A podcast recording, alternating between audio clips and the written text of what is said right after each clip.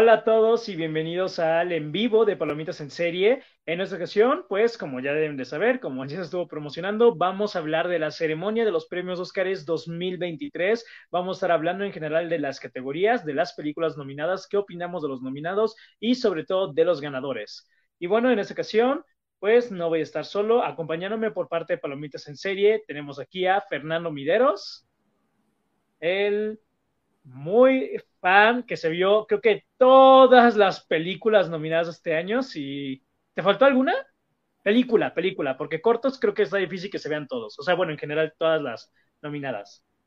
Creo que como está, bueno, primero que todo, buenas noches a todos, a la academia que nos está escuchando. Ay, espera, estoy. Sí, mira, aquí tengo mi Oscar, de una. Yo también tengo el mío. Debería, eh, si alguien me lo pregunta, es un, es como un Dondi. Sí, de hecho el mío también es un Dondi. Excelente. Aquí.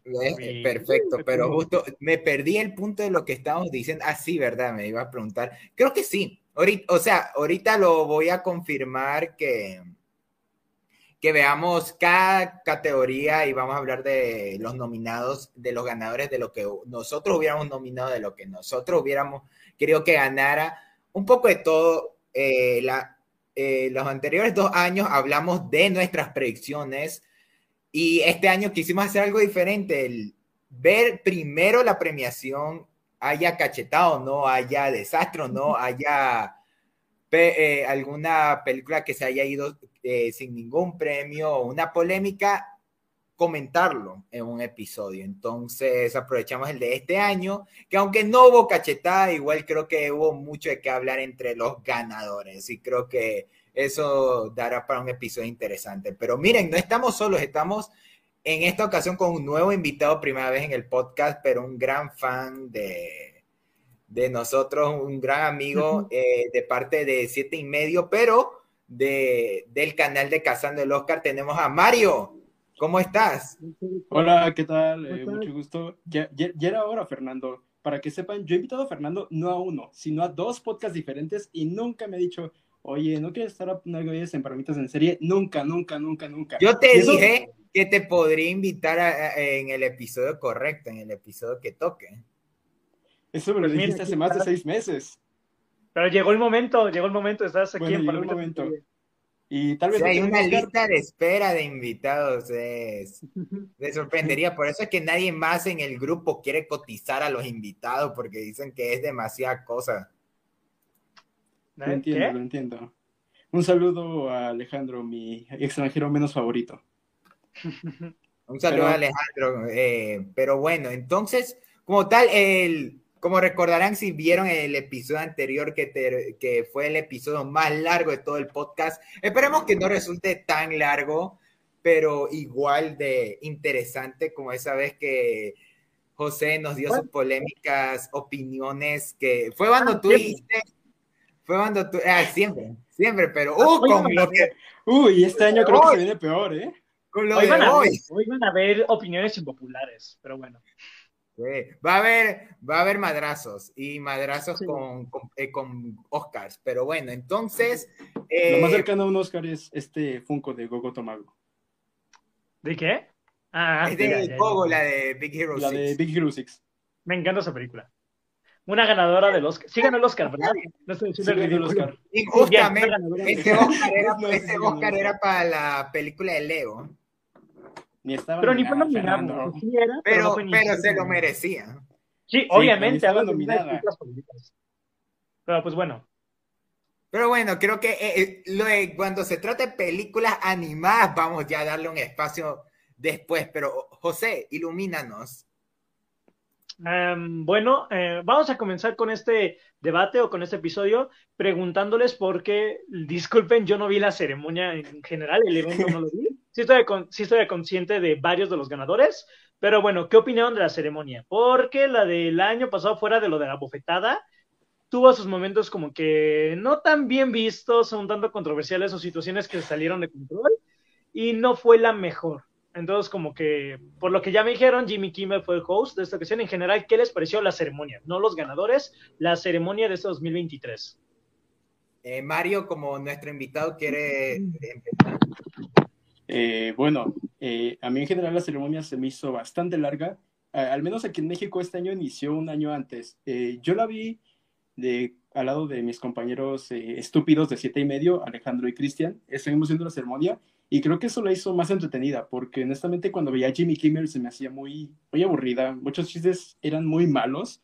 ya después hablaremos de un chiste que hizo con Malala, que se me hizo medio incómodo pero... Uh... Ah, sí, José, te perdiste el, el... ¿Tú ubicas a Malala? No, ¿quién es? Es, eh, es una, activista.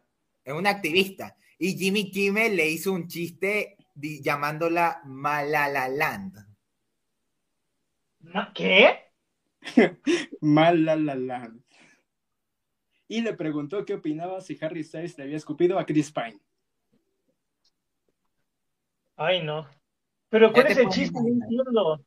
O sea, no entiendo cuál era el chiste ahí. Exacto.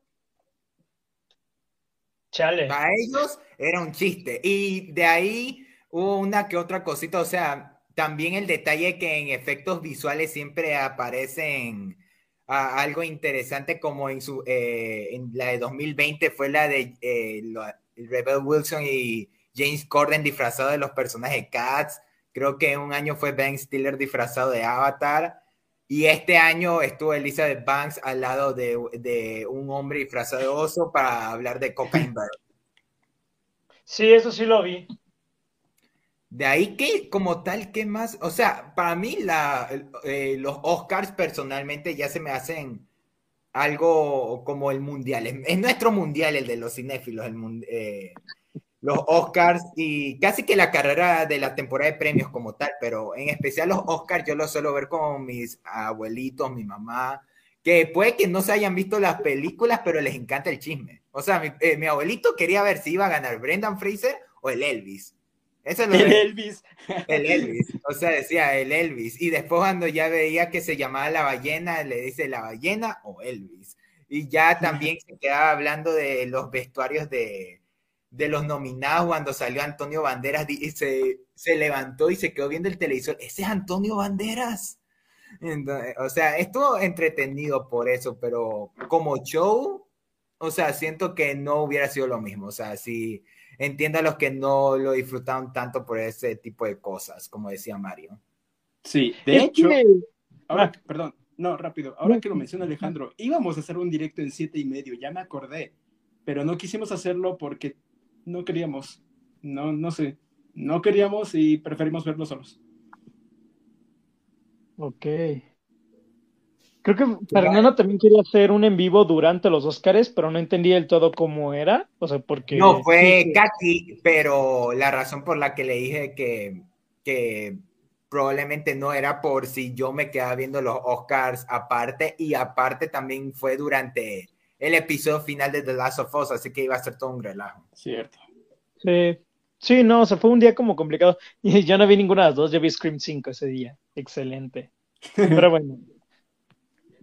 Pero bueno, este, entonces, como tal, o sea, casi que casi la premiación también en el discurso inicial, obviamente, Jimmy Kimmel haciendo referencia a la cachetada de Will Smith y también hizo un chiste de mal gusto de que Babylon fracasó en taquilla. Ah, al igual que lo que hicieron con The Last Duel el año pasado, ¿verdad? Ah. Algo así. Solo más o menos similar. Solo que este duele más por ser Babylon. Es que yo adoré The Last Duel, fue de mis favoritas. Esa película me, me mega fascina. Es hermosa esa película. Es grandiosa, es buenísima The Last Duel. Yo siento que hubiera arrasado si le hubiera ido bien. O sea, si hubiera sido un éxito en taquitos, si hubiera estado en varios premios Oscar. Ya sé, en un, mundo, en un mundo perfecto debería de estar, pero no sé. Es que a eso vamos con los Oscars. O sea, yo ya acepté con el tiempo que los Oscars nunca premian lo mejor, que ellos premian lo que creen que merece ganar, sea por trayectoria, sea por alguna, algún otro factor. Y por eso ya como que ya, eh, aunque en los cinéfilos tenemos ese lado de que no nos tomamos en serio los Oscars, pero al mismo tiempo nos molestamos si nuestros favoritos no ganan o no están nominados. Es como esa raya gris que, que algunos cinéfilos tenemos. No sé si es su caso, pero, pero en sí este año fue más que nada interesante por todas las películas nominadas, o sea, hubo tanto blockbusters como las indies, o sea, hubo un poco de todo que hasta el, que aún así esta semana también ha dejado mucho de hablar entre los ganadores, pero no sé si alguien quiera comentar algo más antes como tal de la ceremonia o de los Oscars en general para ya pasar a los nominados. Yo quería comentar pues algo. Ah, no, dale cosa. Ah, perdón. Este, no, que básicamente, o sea, yo la verdad este año no los vi porque fuera de que este año no me pareció, bueno, a mí no me encantó en general como un todo este año, o sea, no, pues sí, no hubo ninguna favorita, una película que apoyara o algo que realmente estuviera esperando que arrasara ni nada. Em, yo creo que ya llegamos, o sea, bueno, ya llegué a ese punto en donde realmente me da flojera ver la ceremonia, o sea, la ceremonia y todo. Y se me hace más fácil nada más ver luego lo, o sea, los ganadores que ver tres horas de evento. O sea, no sé, como que a mí ya, ya se me, ya, ya me aburrió. O sea, ya me parece como de, ah, qué genial, vamos, o sea, verme tres horas de gente rica hablando de cosas que no son graciosas. Es que sí está pesado, sí está pesado verse, porque nunca dura tres horas, siempre dura más y aparte son como de un premio y cinco minutos de comerciales. Un premio, un chiste malo, cinco minutos de comerciales. Sí, sobre todo como malos segmentos de comedia. O sea, el año pasado yo recuerdo que hice un tweet ahí con la imagen de... ¿Han visto Victorious? Sí. sí. La escena de Nadie te quiere con Jade, que puse eso. O sea, yo o sea, y puse así como yo cada vez que aparecen Amy Schumer y las demás presentadoras, llegó como a mil y cacho de likes. Sí recuerdo que fue súper bien, la gente empezó a retuitear, porque todo el mundo opinábamos eso, todo el mundo veíamos esos hosts y era como, ya cállense, o sea, nadie las quiere ver. Porque luego, o sea, esa parte del evento que no son los anuncios de los ganadores sí se vuelve tedioso. O sea, sí es como de, ah, sobre todo cuando hay gente que no lo sabe dirigir bien. No sé qué tal lo hizo Jimmy Fallon, pero por lo que me cuentan con ese chiste de Malala, que, que wow, o sea, qué mal chiste. No sé qué tan, qué, qué tal haya estado el resto de la ceremonia, así que, pues presiento no me perdí de nada. en cuanto a la ceremonia.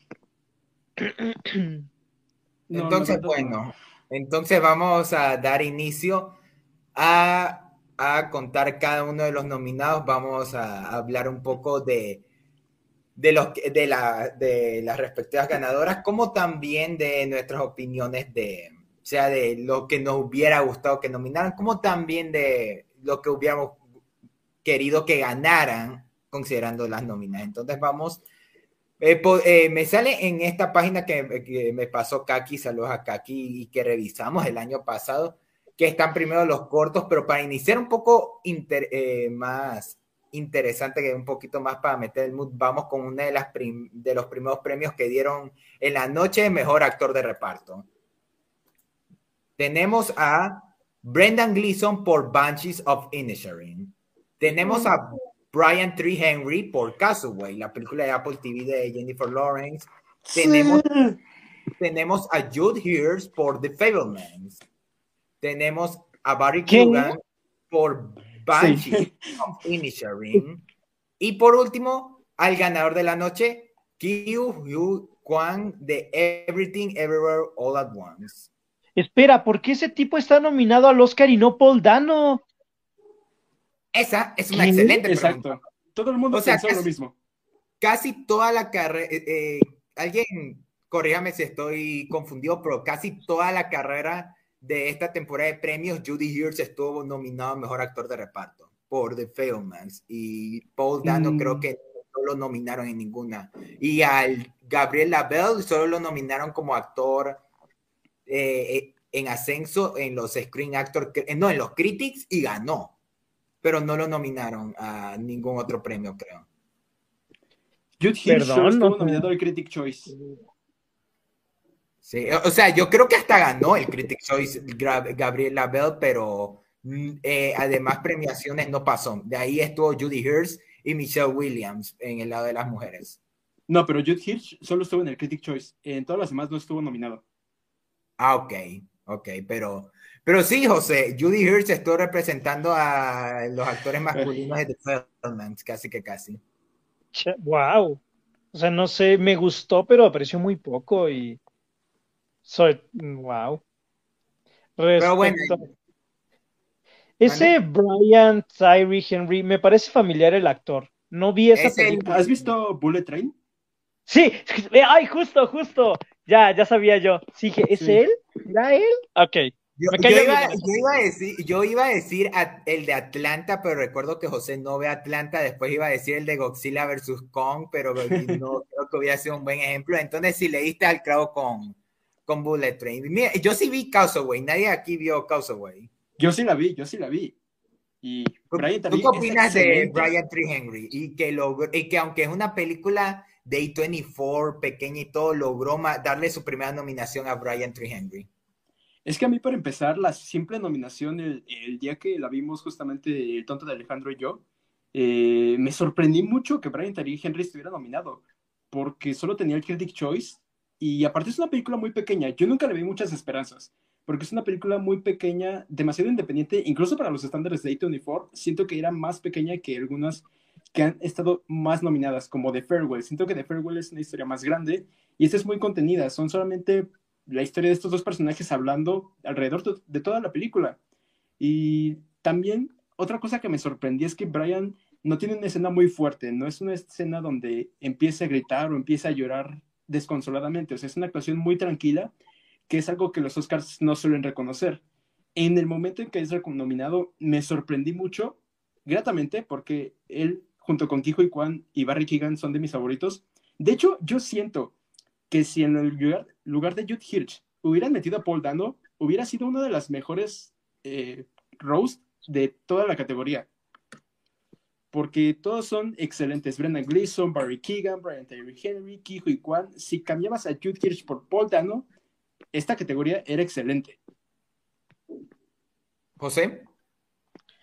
Pues no vi Causeway, no a opinar de eso. Judy Hirsch, pues apenas me acaba de enterar de que estaba nominado y wow. Em, Barry Keegan y este Brendan Gleeson actúan demasiado, demasiado bien en Banshees. O sea, no soy tan fan de esa película, pero las actuaciones están muy, muy buenas, muy merecidos los dos. Y Sí, para mí indiscutiblemente Ki Hui Kwan en Everything fue, fue de lo mejor de la película. Su actuación me parece espectacular. A mí me gustó muchísimo su personaje, su actuación. Entonces, la verdad, sí que yo pensé que iba a ser el único actor de la película en salir victorioso, o sea, en llevarse el premio. Yo, yo pensaba. Y la verdad que bueno, que, o sea, súper merecido, súper merecido, la verdad, muy buena. Y en general, algún actor de reparto que hubiera metido yo, no se me ocurre ninguno, al menos por el momento no. Como que, Paul Dano me gustó, pero, o sea, lo cambiaría por Judy Hirsch, o sea, como que en lugar de, porque sí, o sea, lo hizo mejor, pero de que yo, yo, personalmente hubiera visto Sí, o sea, alguna, o sea, de yo una actuación masculina de reparto que hubiera puesto aquí que dijera, no, este faltó, pues en realidad no, al menos de mi parte no. Yo hubiera puesto a Brad Pitt por Babylon. Brad Pitt Babylon lo hizo muy bien, sí. Pero de eso me gustó más su papel en Once Upon a Time. Y como ya le dieron el Oscar ahí, entiendo que, sobre todo por la mala suerte que tuvo la película, que no estuvo nominada a más cosas, sí siendo que lo hubiera, o sea, que aunque hubiera estado nominado, lo hubiera tenido, o sea, no hubiera podido ganar. O sea, es que incluso eh, Ralph Fiennes por The Menu. Pero él es protagonista, ¿no? No. O sea, es que esa es la cosa, o sea, es que hay casos raros como eh, la vez de que nominaron en una misma categoría tanto a Woody Harrelson como a Sam Rockwell de Three Billboards, en su momento cuando nominaron a Daniel Kaluuya y la Kate Steinfeld en actor de reparto. O sea, es que está súper, es que ya los Oscars algunas veces, o los premios en general, tienen que como que dividir a los actores al punto de que puede que sea protagonista o no, pero para tener su nominación, hasta incluso, o sea, yo pongo Brad Pitt por eso, pero yo casi digo Diego Calva. Diego Calva, porque no lo veo a Diego Calva compitiendo junto a Brendan Fraser y Austin Butler, que ya luego hablaremos de actor de principal, pero incluso yo lo hubiera puesto ahí, hubiera sido mi favorito y hubiera sido la primera nominación de un actor mexicano, si no me confundo.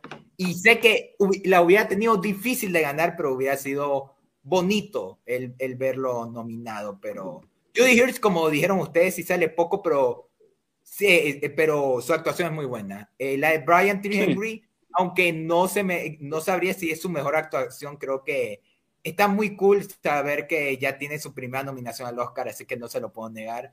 Brendan Gleeson y Barry Kugan, eh, verán que mientras más le pienso, más me va gustando Banshee. Creía que no me iba a encantar como mucho, pero mientras más le pienso, más me encanta esa película.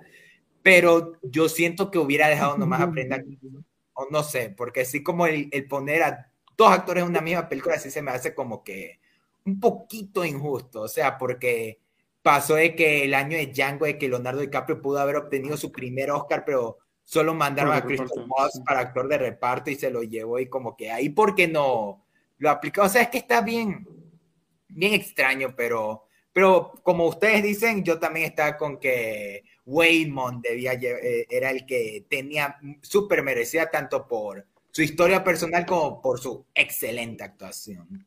A ver, mira, Alejandro escribió de que casualmente hay una actuación ganadora del Oscar que tuvo cinco minutos en pantalla, Beatrix Strain por Network en el 76.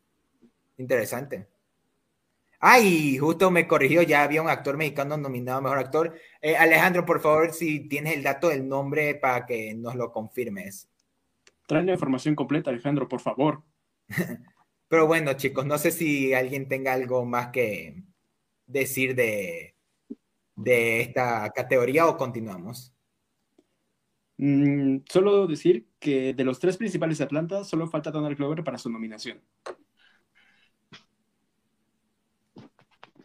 José. Yo no tengo nada que decir. Bueno, entonces vamos ahorita a actriz de reparto. Tenemos Angela Bassett por Black Panther Wakanda Forever, a John Shaw por The Whale, a Kerry Condon por The Banshees of Inisherin, a Jamie Lee Curtis por Everything Everywhere All at Once. Y Stephanie Shu por Everything Everywhere All at Once. Y la ganadora fue Jamie Lee Curtis. Jamie Lee Curtis. Esto ha generado mucha polémica en Twitter porque dicen que es de esos premios que ella recibe solo por, por trascendencia más que por merecérselo, pero no sé qué digan ustedes.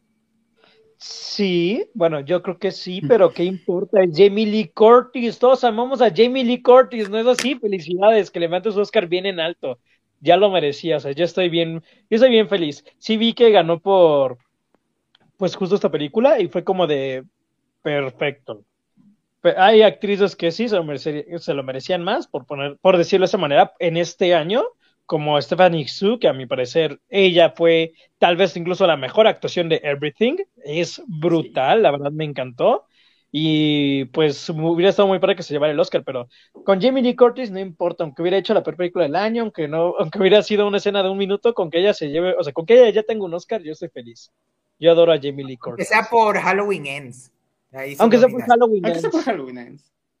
Yo estoy. Pues mira, ya tanto Isidro como Alejandro nos confirmaron que el actor fue Demian Bichir. Entonces, no lo sabía, o sea que Demian Bichir ya ha sido nominado al Oscar. Interesante. ¿Pero qué iban a decir, chicos? Que yo estoy completamente de acuerdo con José Andrés, con todo lo que dijo. Jamie Lee Curtis, de hecho, de las cinco es mi menos favorita, pero Jamie Lee Curtis, o sea, ¿cómo enojarse cuando le das un Oscar a Jamie Lee Curtis? Y también. Medio Twitter está enojado por eso. Ay, Twitter, se enojan con que soples una hoja, güey. Pero Stephanie Shu también es mi favorita. Y no sé, o sea, yo se lo daba a cualquiera de las cinco, la verdad. Vieran sí, las cinco estuvieron buenas. Vieran que eh, en el caso que yo lo único que sí hubiera cambiado es que John Shaw, en vez de la nominación por The Whale, haya sido por The Menu. Nah. Mm, bueno, ya no. También es buena, pero ah, es que siento que hace más en The Whale. Es que siento que The Menu no está, no es una, o sea, no está tan buena, o sea, no, yo no siento que The Menu, mm, o sea, hubiera, o sea, no, no siento que hubiera tenido alguna, merecía alguna nominación, yo no creo. Puede ser, Puede ser. Está, está, está a discusión y eh, ah, iba a decir eh, iba a decir Kiki Palmer por no, pero no, ella es principal, así que no. Entonces, entonces creo que casi todos estamos de acuerdo en que estamos felices de que Jamie Lee Curtis haya ganado y no, está, y no estamos como los demás. Nosotros sí le sabemos. Isidro dice que se lo hubiera dado a Kerry Condon. Isidro no nos importa. ¿Quién dijiste? Ah, ah, eh. ya, ya entendí. Hola Isidro. perdón, perdón, perdón. Este, eh. Condon lo hace muy bien. De hecho, a mí, o sea, fue de mis actuaciones favoritas de Banshees. Me gustó mucho. Su personaje fue el único que genuinamente me encantó. Todo chido. Ves, mira, ahorita él escribió de que él hubiera, él hubiera agregado a Janelle Monet por Glass Onion. Sí, sí, definitivamente sí. No, espera, se me fue su nombre. ¿Cómo se llama la actriz de Glass Onion que hace de la rica? O sea, de la, de la eh, ah, Kate, Hudson? Kate Hudson. Kate Hudson. Kate, Hudson. Yo, yo soy un fiel defensor de que Knives Out en el 2019 pudo haber tenido a casi todo su elenco nominado a actores de reparto porque todos hacen actuaciones fenomenales. Pudo haberse llevado su primer Oscar por sí, de hecho, Jamie Lee Curtis. Sí, de hecho sí, o sea, Jamie Lee Curtis está, ay, se fue el nombre de la actriz que aparece en Hereditary, pero bueno, ella también. Eh, hay actuaciones muy, muy, muy buenas en las de Knives Out, bueno, en Glass, en Knives Out y en Glass Onion, pero en Glass Onion yo sí estaba como Kate Hudson fue mi favorita y me hubiera gustado verla, me hubiera gustado verla nominada. Definitivamente sí era un premio que merecía, o sea, que no, una nominación que me hubiera gustado ver a mí, pero Janelle Monel sí se lo merecía. Ella sí, su actuación está buenísima. ¿Cierto? Oye, es que ya está mejor actor de reparto, Edward Norton por Knives Out, por Glass Onion. Hijo, me despertó el, el recuerdo de Glass Onion. Cada vez que hablo de películas del año pasado, o sea, del 2022, como que siempre menciono mis tres favoritas y luego cuando pienso en, o sea, luego recuerdo Glass Onion y sigo, sí, cierto, Glass Onion me gusta más que casi todas, o sea, fue de, esa fue de mis favoritas, pero como que se me olvida y cuando la recuerdo es como de qué buena película. Entonces, me van a oír hablando mucho de ella en todas las nominadas. Ahora, eh, eh, comentó en el chat que eh, eh, que a ella le había gustado la actuación de Angela Bassett, pero que también cree que Jamie Lee Curtis sí se lo merece porque es una gran actriz. Pero yo sí había oído antes que Angela Bassett sí tenía la posibilidad de llevarse el premio. ¿Ustedes creen que, que, se, lo, que se lo había merecido o.? Sí. Pues sí. sí. Sobre todo porque. O sea, yo creo que el problema que tuve con Wakanda Forever cuando la hablamos, de hecho sí lo mencioné, es que creo que la película quiere ser un drama y al mismo tiempo también quiere ser una película de acción y lo que a mí me funcionó en esa película fue el drama y creo que las actuaciones en general son muy buenas, o sea, toda esta parte del duelo de esta de esta, esta mujer que es la reina de una de las naciones más poderosas del mundo y acaba de perder a su hijo y está como que en este luto, pero no puede quebrarse, por decirlo de esa manera, por el hecho que ella tiene que sobreponerse ante esta nación y todo. Es una actuación que refleja mucho ese sentimiento de personaje y lo hace muy bien. Ella carga con varios de los momentos más fuertes de la película. O sea, mi escena favorita, de hecho, es cuando le dice a Okoye que renuncie que es la escena que ponían en el tráiler, que empieza a decirle es la que, pusieron en el clip cuando de hecho. Esa escena me gustó mucho, fue mi favorita de la película y justo fue por ella. O sea, a mí me gustó mucho ese personaje. Yo sí, cuando recién anunciaron, en ese momento sí pensé que podría ser la ganadora, pero mientras más avanzaba la temporada de premios, más olvidada quedó y sí dije, no, ya la tiene muy difícil, pero si se lo hubiera llevado, merecido por parte de ella. O sea, Marvel Studios con un Oscar por mejor actriz de reparto, pero ella muy bien, ella muy, muy bien. ¿Sabes a quién yo hubiera puesto? A la Chana Lynch por The Woman The Woman King, sí, sí, sí.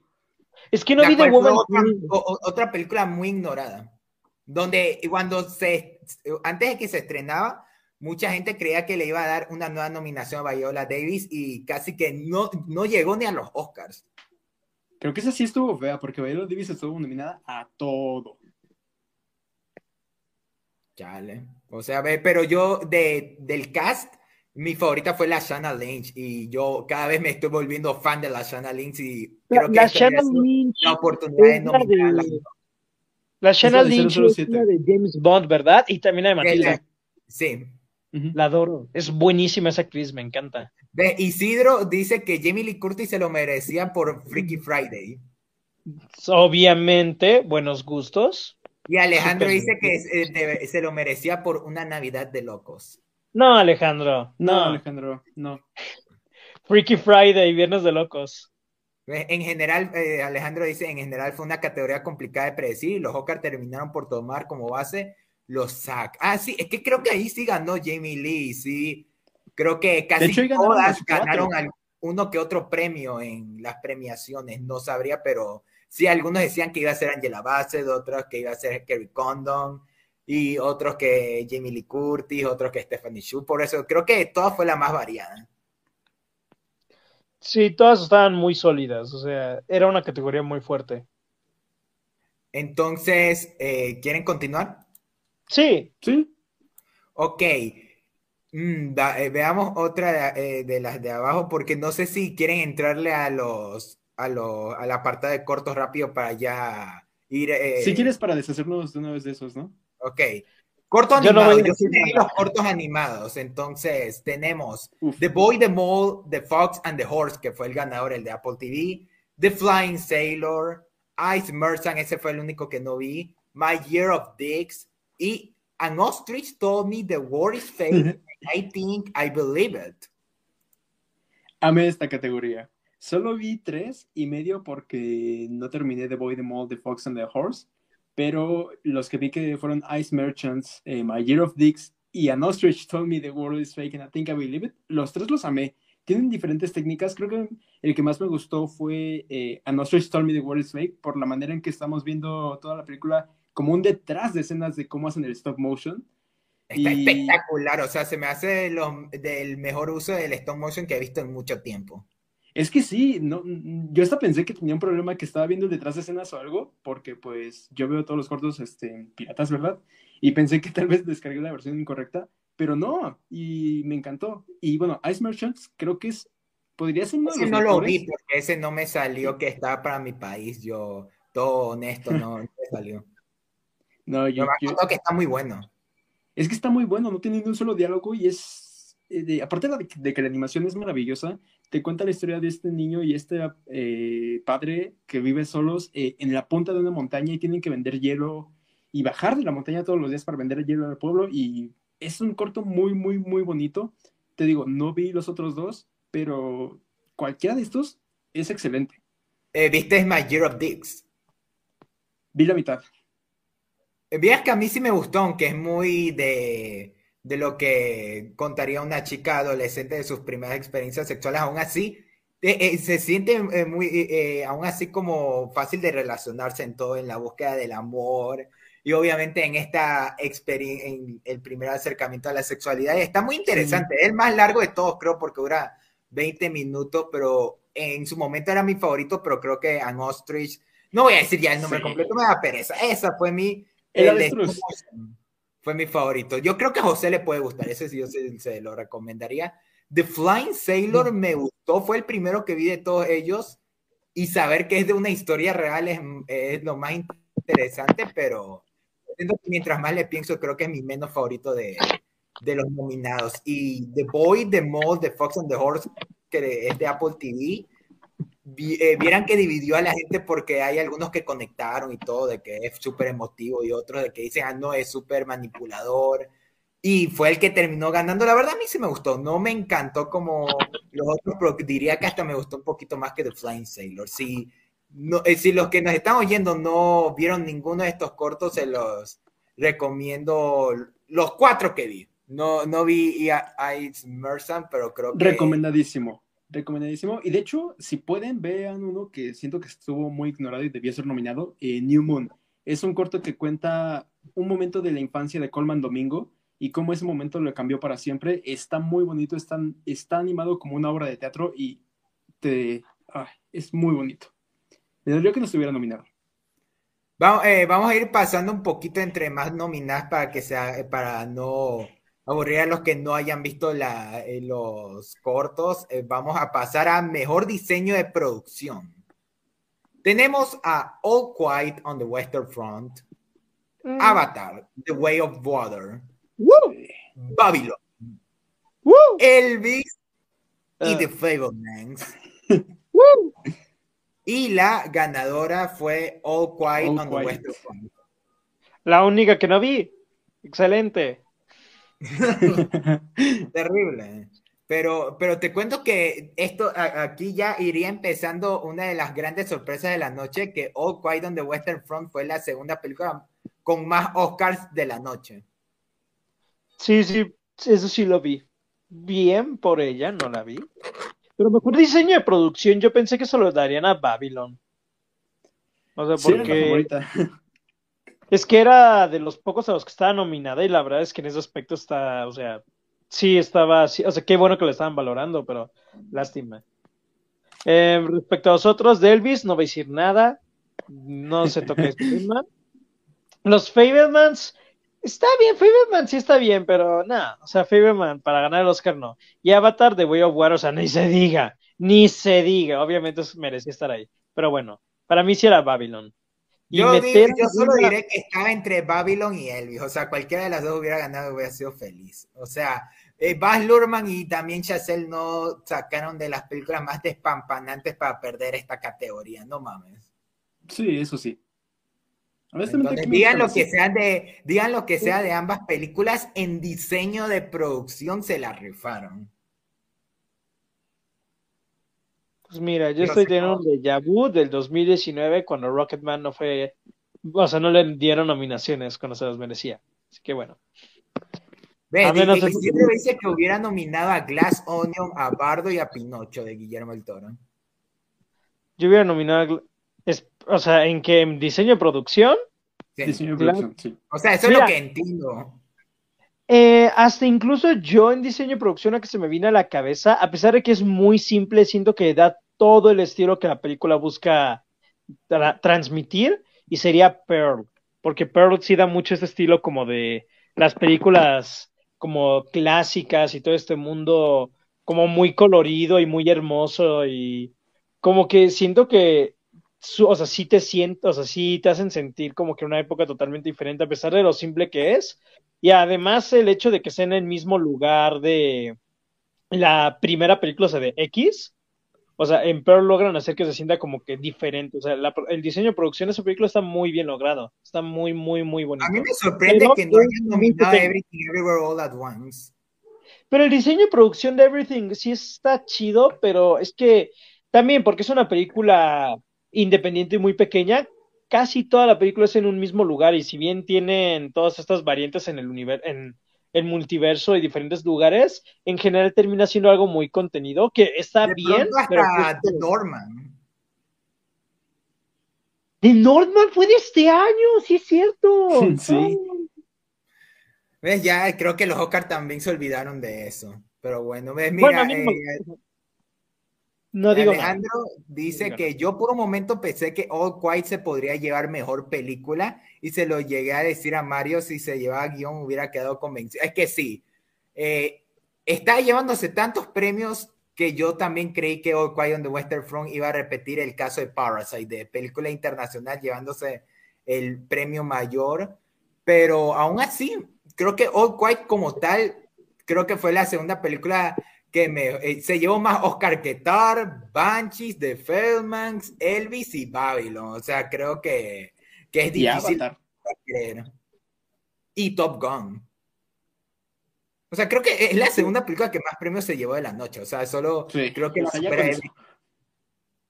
Pero bueno, chicos, eh, pasemos a. Pasemos a mejor documental. No veo documentales, perdón. Terrible. Entonces no vamos a tardar rápido en esta. All That Breeds, All the Beauty and the Bloodshed, Fire of Love, A Mouse Made of Splinters y Navalny. La ganadora fue Navalny, el documental del opositor de, de Putin. Yo solo me vi All That Breeds, Fire of Love y Navalny. All That Breeds no me terminó de encantar, aunque la temática está bonita. Fire of Love, la verdad, está muy bonita. Yo creía que esa era la que iba a ganar. Pero Navalny está muy cool. Para alguien que no sabe política y ni siquiera sabía la existencia de, del man, creo que, que conoció mucho de aquí. Pero no sé, Mario, tú que no sé si te viste alguno de los documentales. Soy un inculto, solo vi Fire of Love y este tipo de documental que a mí me gusta. Pero entiendo por qué Spider-Man Anomaly, sobre todo considerando que actualmente está en prisión. Interesante. Entonces creo que eso es lo que vamos a mencionar. Eso es lo que decimos de, documental. Ves, mira, Isidro comenta que él hubiera querido que Nash Dream merecía estar ahí. ¿Qué es eso? El de David La de David Bowie, el documental de David Bowie. No, ni siquiera llegó aquí a Ecuador. Creo que, que tengo que ver la forma de que la metan en alguna plataforma porque aquí nunca llegó a cines. Y lo vi cuando salió en cines, o sea, bueno, no de que lo vi, de que fui a verla, sino de que vi que estaba en cines, pero como les digo, no soy de documentales y menos como que de, hasta incluso si llego a ver documentales, eh, no me gusta como que celebridades, es como de, o sea, eh, no, no sé de documentales, entonces, la verdad no, no hubiera visto ese David Bowie. Dice que yo hubiera nominado al álbum película, yo hubiera nominado al álbum película de Olivia Rodrigo Drive Home to You y se lo hubiera dado. Va. No, pues cada quien, ¿verdad? Siguiente categoría. Siguiente. Eh, vamos con corto live action. Tenemos An Irish Goodbye, Ibalu, Le Pupil, Night Ride y The Red Suitcase. De todos estos, yo solo vi Le Pupil, que está en Disney Plus, y todos hablan de él porque era producido por Alfonso Cuarón. Y está muy bonito, pero los demás no lo vi. Yo solo vi An Irish Goodbye y también está bonito y es el único que vi. Y bueno, si, no han visto ninguno de esos, les recomiendo Le Pupil. Está en Disney Plus. Pasemos al siguiente. Mejor, mejor documental live, eh, mejor documental corto. Ay, no. ay, o sea, como que, ay, no. The Elephant. ya habíamos dejado los documentales. Perdón, o sea, no es que quiera desacreditar el trabajo de estas personas, porque pues son trabajos más pequeños que cuesta que lleguen hasta incluso más a los Oscars y es el punto en donde ellos se dan a conocer y son cosas que se tienen que valorar y apreciar y aplaudirle a esa gente. Ay, pero creí que, o sea, no o sea, sonará muy ignorante mi parte, pero creí que solo había una categoría de documental. Y yo dije, ya nos libramos. No, ahora están los documentales cortos. Tenemos The Elephant Whispers, Out, How Do You Measure a Year, The Martha Mitchell Effect, and The Stranger and the Game. Intento hacerlo con la voz de, como lo dicen en los Oscars, para hacerlo más entretenido y más inmersivo. Yo la verdad solo vi The Elephant Whispers que está en Netflix y lo vi justo en estos días después de ganar el premio. Eh, está bien, eh, confirmé con los elefantes son quizás de las criaturas más eh, tiernas del reino animal, nada más. Yo en esta categoría es la única que no terminé ninguno. Empecé a ver Stranger at the Gate, pero, no pude con ese, no pude con ese. Eh, para mí, o sea, es la historia de un tipo que iba a hacer un tiroteo en una mezquita, pero conoció a las personas y dijo, ah, mira, son personas. Y no, no me gustó eso. Esperen, David comentó arriba Everything Everywhere All at Once. Sí, arriba. en, bien, este, en, este, podcast apoyamos que Everything Everywhere All at Once haya sido la gran ganadora de la noche. Lo cual nos lleva al siguiente a mejor maquillaje y. ¿Por qué no se va ahí si no está nominada? Mejor, eh, eh, igual para seguirla. Entonces tenemos All Quiet on the Western Front, The Batman, Black Panther, Wakanda Forever, Elvis, You Are Nothing Like a Hound Dog y The Whale. Y la gran, Yo la noche fue The Whale. Exacto. Yo diré que ese día subí un TikTok de hablando de The Whale y, o sea, de sus tres nominaciones y lo dije al aire, pero esta, dije, esta noche presiento que se va a llevar dos de esas tres. A las dos que me refería, obviamente la primera Brendan Fraser y la segunda mejor maquillaje y peinado. Yo sabía que se iba a llevar ese premio. Esta, no, no voy a decir, uy, estaba cantado, pero era la que más lo merecía. Sí, Fernando, lo merecía más que Elvis, pero bueno. pero el efecto del Elvis gordo y de Tom Hanks. Tom, no puedes usar a Tom Hanks como argumento. Sí, Tom Hanks. Eh, mira, ese no era Tom Hanks, era el coronel Tom Parker. Yo no veía a Tom Hanks, yo veía al coronel. Yo veía una caricatura. yo veía una caricatura también. Es que es una caricatura, pero una caricatura realista. Ve, hasta Isidro decía que se le iban a dar a Elvis. Hasta Isidro acepta que yo tengo razón. Me hubiera gustado que Batman se lo ganara por el hecho de que hubiera estado para que, que de Batman se llevara algo, pero o sea, bien por The Whale, muy merecido. Y, o sea, The Batman fue otra de las grandes ignoradas, porque todos decían que posiblemente podía llegar a, a, a, score y a fotografía y, nada. Ni a creo que ah, creo que sí es todo a efectos visuales, pero ahí después lo confirmamos, pero a, otras categorías, incluso hasta Paul Dano o, Colin Farrell pudieron haberlos mandado a mejor actor de reparto por El Pingüino del Acertijo y no. Eso sí. Black, o sea, Wakanda, o sea, Wakanda Forever se llevó un Oscar de Batman, no. Qué triste, qué triste. Pero bueno. Ves, hasta Alejandro dice que el maquillaje All White es muy bueno. Es que el, el clásico maquillaje de las películas de guerra. O sea, yo eh, viendo todos los Oscars que se llevó All White, All White, eh, yo sí eh, creería, sí me sorprende que no se lo hayan dado aquí, pero pero sale, o sea, hubiera sido el único Oscar, sea de, de Batman o de Elvis, si, si los Oscars hubieran querido dar así, aunque sea una cada película, pero bueno, ¿seguimos? Sí. Aunque espera, el comentario de Isidro es lo mejor que, que ha sucedido. No lo voy a poner, me niego a poner el comentario de Isidro. Pero bueno, muy bien Isidro. Ah, bueno, ya lo voy a poner para eh, para eso. Hasta eso, sigamos. Ahí los que están viendo el envío lo leerán, si no, los, eh, los que lo oigan en Spotify, mejor que no. Ahora sigamos a... Diseño de vestuario. A mejor diseño de vestuario. Tenemos. ¿Cuál ganó Espere, espérate, José, no te adelantes. Tenemos a Babylon, Black Panther, Wakanda Forever, Elvis, Everything mm. Everywhere All at Once y Miss Harris Go to Paris. Espera, déjame adivinar. Everything. Se llevó Everything. Nope. ¿Quieres saber quién se lo llevó? ¿Se lo llevó Wakanda? Sí. Sí. ¿Nita? ¿Por encima de Babylon? Sí. Sí. No manches, neta. Sabía que había ganado uno Wakanda Forever, pero. No manches. Creo que sí, creo que hasta lo dijeron que esta categoría la ganó la primera de Black Panther. Sí. Sí, y, o sea, no, no quiero decir que estuvo mal, pero si no ofenderas, incluso comparas la primera Black Panther y comparas la segunda y en ese diseño de vestuario, siento que la primera está mejor porque al mudarse a, este, a esta ciudad acuática y todo, ese vestuario, si bien el penacho de este Namor se veía muy bien, el vestuario no es tan impresionante como en anterior, o sea, está bien, pero no es un trabajo tan grande como en la primera película, al menos yo no, yo pienso eso. O sea, siento que esta segunda, o sea, sí, sí, sí, mantiene un buen nivel y está bien su nominación, pero que haya ganado. O sea, wow. O sea, dije Everything porque había escuchado que se llevó casi todos los premios. Entonces, por eso mencioné Everything. Y porque supe que Babylon y Elvis se fueron sin nada.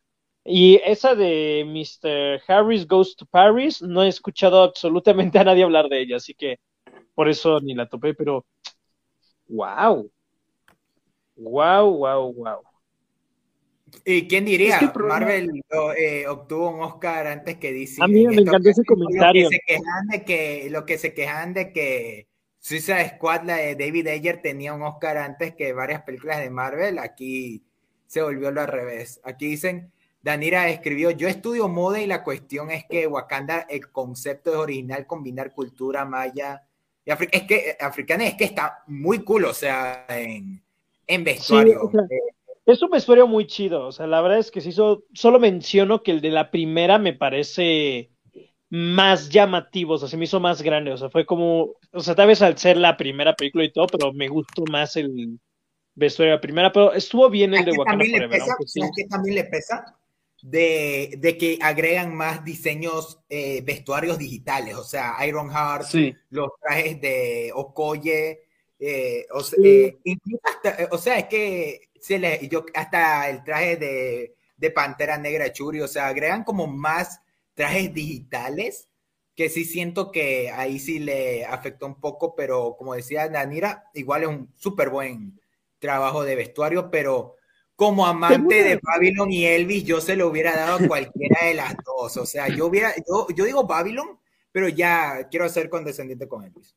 ¿Sabes qué otra cosa siento que le afecta? Y era algo que decía José, es que Talocan se ve muy oscuro, no, no luce el vestuario, porque toda la iluminación está bajísima, bajísima, bajísima, solo alcanzas, solo alcanzas a ver a Namor. Ok, eso sí, o sea, una pregunta.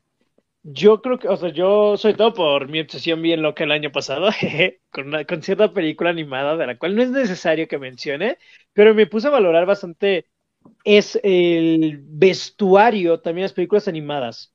O sea, porque a final de cuentas es un diseño, o sea, también lo tienen que hacer. ¿Ustedes creen que, o sea, también se les debería reconocer en ese aspecto o no?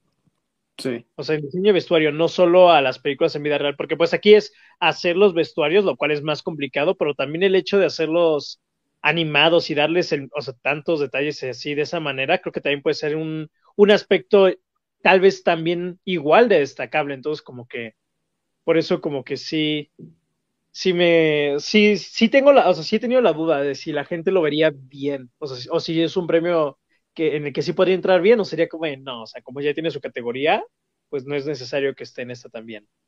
Es que, se, llama, diseño de vestuario.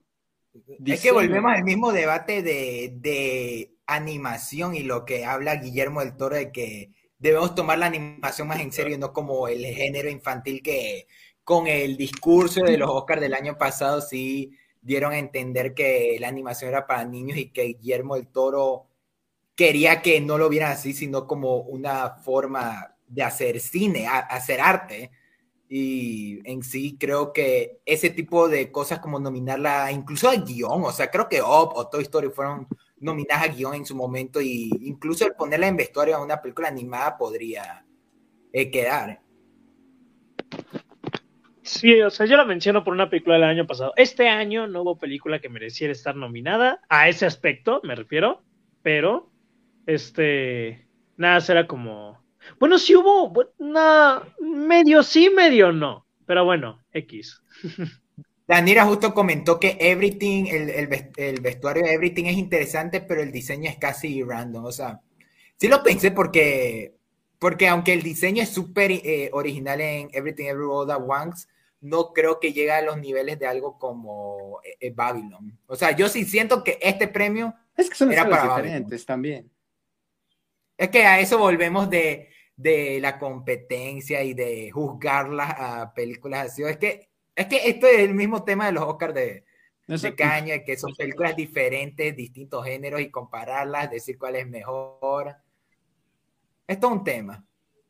Pero bueno, le, eh, eh, le, seguimos. Creo que ahorita que metimos la animación debemos ir al premio que creo que dará un, un tema interesante a hablar. ¿Están listos? No, no quiero hablar de eso. Muy tarde. Mejor película animada. Uh, Pinocho. De Guillermo uh, Marcel the Show, We Choose. El gato con botas, dos. The Sea Beast. Y uh, Turning Red, You Never Gonna Go. Oh my, oh my, oh you never got my, my side, your side, your side. Es, pero, aunque Turning Red ese, este año si hubiera, si se lo hubiera ganado Disney, yo no hubiera tenido ningún problema, pero ya mismo vamos a hablar de ese debate. La ganadora de la noche fue Pinocho de Guillermo del Toro, la cual era la favorita de muchos.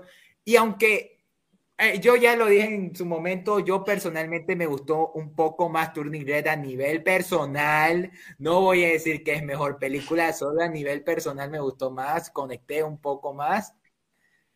Pero, pero el que haya ganado siento que podría reforzar la idea de lo que quiere comunicar Guillermo el Toro con el tomarse más en serio de la animación y, con solo eso estoy muy feliz de que Pinocho haya ganado. más bien, yo siento que, que la animación se tome más en serio para los mamadores. Sin ofender. La animación es, o sea, siempre ha sido un medio para contar historias, no es algo infantil. De que los Óscares lo, lo traten así, no significa que sea así visto por todo el mundo o en general. Hay películas animadas que ya han hecho eso antes, y solo Guillermo del Toro porque es popular y viene a decir una opinión bien popular y bien básica. No, Aquí se viene a hacer. Bueno, para, no, para Guillermo del contexto, Toro José, no viene a cambiar No, aquí. José vino bravo. Uy, sí. Esta película es la que demuestra que la animación es, o sea, es un medio calle, o sea, sí, bien le por popularizar ese mensaje, pero, José, pero José, le dejen de acreditárselo. O sea, a Guillermo del Toro. es le que estás diciendo cállate a Sí. Guillermo del Toro, José. sí, sí, sí, porque, o sea, lo, o sea, lo que me molesta es que es como. Yo ay, o quiero sea, recalcar que yo no me responsabilizo por las opiniones de los demás, de No me importa, tírenme, o sea, yo siempre voy a decir lo que opine. O sea, fuera de que Está no bien, soy fan de bien. Guillermo del Toro en general, discúlpenme como mexicano, no me importa decir eso, no soy fan de Guillermo del Toro en general, pero bueno, este de, o sea, es como, o sea, es decir, o sea, una opinión que yo creo que casi todo el mundo tiene consciente, pero siempre cuando veo las mejores películas del año en la lista de gente muy cinéfila, por ponerlo así, siempre anda, o sea, es muy raro ver películas animadas. Y siempre agarran esas películas animadas poco conocidas o más para adultos como de estas zonas buenas, cuando a final de cuentas mucha gente le podrá tirar basura a Disney, pero este año, o sea, nada más por dar el ejemplo, Turning Red está buenísima. Turning Red es una muy buena película animada y a pesar de que su público objetivo, si así se le puede decir, son niños, es una película que bien merecía estar en este premio porque realmente es una historia muy bien hecha, muy bien lograda, con grandes personajes, con una gran animación, con una gran dirección y muchísimo corazón. Al igual que El gato con botas, que, o sea, también película para, la- para niños, para la familia. Pero siempre, o sea, la animación la o sea, tienden a encasillarla mucho, más que las personas, o sea, sí la tienen que encasillar mucho como algo infantil, pero creo que, o sea, aún así hay muchas personas que, o sea, ven la animación como, pues también como un medio, o sea, y Guillermo del Toro básicamente vino a popularizar una idea que ya se sabía. O sea, es solo una idea que ya estaba presente, solo que él vino a decirla, y ahora la gente se agarra de sí, viene a cambiar las cosas, y es como de ya, ya se sabía que la animación era un medio. O sea, y ya hay películas que lo han demostrado antes, solo esta solo Guillermo del Toro, al ser muy popular y querido, vino, dijo lo que ya se ha dicho, y ya, y le están dando, la gente le está dando todo el crédito, y es como de, hay películas, no este año, o sea, no este año, pero hay películas mejores que Guillermo, o sea, que Pinocho de Guillermo del Toro, y han habido Ahí sí películas te, voy, sí te voy a dar la razón totalmente en lo de Turning Red, porque ahorita lo que comentan, eh, Millón, gracias que, que ya lo comentaron, sí me molestó que mucha gente le tirara a Turning Red, porque sí, Sí. es una película muy buena, Pinocho es hermosa, pero mucha gente se le... Es que justo quiero aprovechar el comentario de Danira, muchas gracias, para comentar que cada año está la misma polémica con la animación de que en su momento fue Wolf Walkers y, y, y fue la de Soul. El, eh, el año pasado fue The Mitchell vs. The Machine con Encanto. En su momento, ¿qué otra fue? Ah, Toy la Story famosa 4 y Klaus y Toy Story 4, que, que se, se volvió, creo que la más famosa. Eh, o bueno, creo que la única excepción fue el año de Into the Spider-Verse y Isla de Perros, de que cualquiera que ganara, todo el mundo iba a estar feliz. Eh, este año tenemos Turning Red y Pinocho y como yo le dije, personalmente me gustó más Turning Red y yo sí quería que en todos los años que Disney se hubiera llevado el premio, este lo hubiera tenido totalmente merecido porque eh, yo sí eh, se me hizo una película mejor de lo que muchos creían que iba a terminar resultando porque fue un chiste para muchos antes de que se estrenara y cayó bocas fue y, Sí. y que volviera la gente a hablar mal de ella por el mismo tema de los Oscars de que no Disney Sí, no, no lo eh, merecía. no Disney no merece robarse Oscar este año. Y, bien, yo como digo, Pinocho lo tiene bien merecido por, eh, por, para reforzar el mensaje de Guillermo del Toro, pero incluso hasta yo se lo hubiera dado hasta el gato con botas, o sea, eh, tuvimos buenas cintas animadas en general. Mira, o sea, yo solo voy a dar un ejemplo rápido, o sea, una película que para mí fue la que a mí, a mí personalmente, a pesar de que era un niño, bueno, adolescente, fue la que me demostró y hizo que la animación se volviera mi medio para contar historias favorito en general en series, en películas, en historietas. O sea, yo adoro la animación más que nada. O sea, fue la gran película de Lego que me demostró que puede ser una, o sea, puede ser algo, o sea, puede ser algo que puede ser para la familia, pero al mismo tiempo tiene mucho más detrás. O sea, es una película que tiene muchos, muchos temas, tiene una animación total, o sea, visualmente impresionante, casi que casi está revolucionaria, o sea, por el hecho de que tiene este estilo de stop motion, pero es una película en 3D y todo, y es muy buena. Y hay películas que han demostrado a lo largo de los, de los años este mismo mensaje. Por eso que venga a decir una opinión que ya existe, que ya se ha generado, que ya es bien conocida, solo que no se había popularizado tanto, es lo que hace decir, o sea, la gente lo está diciendo como si Guillermo el Toro lo creara, casi que casi. Y como a la gente le encanta Guillermo el Toro, siento que le están dando cosas de más. Y yo presiento que hasta incluso este año, o sea, hay películas, no voy a decir que se lo merecían más, pero que también, o sea, también este de hubiera estado bien que se lo llevan, o sea, Turning Red, de Gato con Botas, la de Marcel, o sea, si Pinocho de Guillermo el Toro no hubiera ganado, este, no creo que hubiera, o sea, no siento que hubiera estado del todo mal, porque hay películas que este mismo año están también reforzando el mismo mensaje que Guillermo del Toro. Entonces, como que fuera de que yo no fui fan, o sea, genuinamente yo no fui fan de la película, me pareció a mí en lo personal aburrida. Este sí es una película que se merecía ese premio, pero no es la única película que venía a decir ese mensaje ni en este año, ni en años anteriores, ni en años futuros. Pues entonces, yo no, ni siquiera estoy satisfecho con las nominadas y no estoy satisfecho con el ganador. O sea, siendo mi categoría siempre favorita cada año, este año, si bien hay buenas películas animadas, ha sido de los que menos me han gustado desde que he comenzado a ver los Oscars desde hace como unos siete años. Este ha sido mi menos favorito, la verdad. Isidro puso Pinocho de Guillermo del Toro es la séptima película no Disney Pixar en ganar ese Oscar. Las anteriores fueron Shrek, Spirit Away, Wallace y Gromit, Happy Feet, Rango y Spider-Man Into the Spider-Verse. ¿Happy Feet tiene un Oscar? Sí. No, nunca he visto Happy Feet. Happy Feet es, eh, eh, es, es una obra maestra, o sea, solo algo que el director de Mad Max podría hacer. Pero espera, o sea, en serio, yo creí que eran esas películas como Reyes de las Olas que eran malas. O sea, sí es bueno. No, no, o sea, no. Es de George Miller, el director de Mad Max. ¿Cómo puede ser mala? Te juro, no sabía que era. Siempre crecí con la idea de que era mala. O sea, te, te soy 100% honesto, creí que era mala. bueno, por eso les doy, con eso les doy permiso de que funden a José. Ay, cállate. Eh, pero bueno, Mario, no sé si quieras comentar algo acerca de la polémica de una para. para ¿crees, que me voy a meter con José ahorita? No. Pues mira, hasta Isidro confirmó Reyes de las Olas estuvo nominada, perdió contra Ratatouille en su año. Es que mira, nunca he visto Reyes de las Olas ni este ni Happy Feet, pero no sé por qué tenía la idea de que ambas eran malas. Y ahora no, son buenas. Ok, bien. Solo nada más película, ah, ¿ustedes creen que, o sea, debía haber otra película animada nominada este año? O sea, otra película animada mejor película. Mm. Yo en lo personal. Ah, estuvo The House, pero se estrenó a comienzos del uh. año. The House estuvo muy buena. Yo en lo personal hubiera quitado The Sea Beast y hubiera puesto la de Wendell y Wild.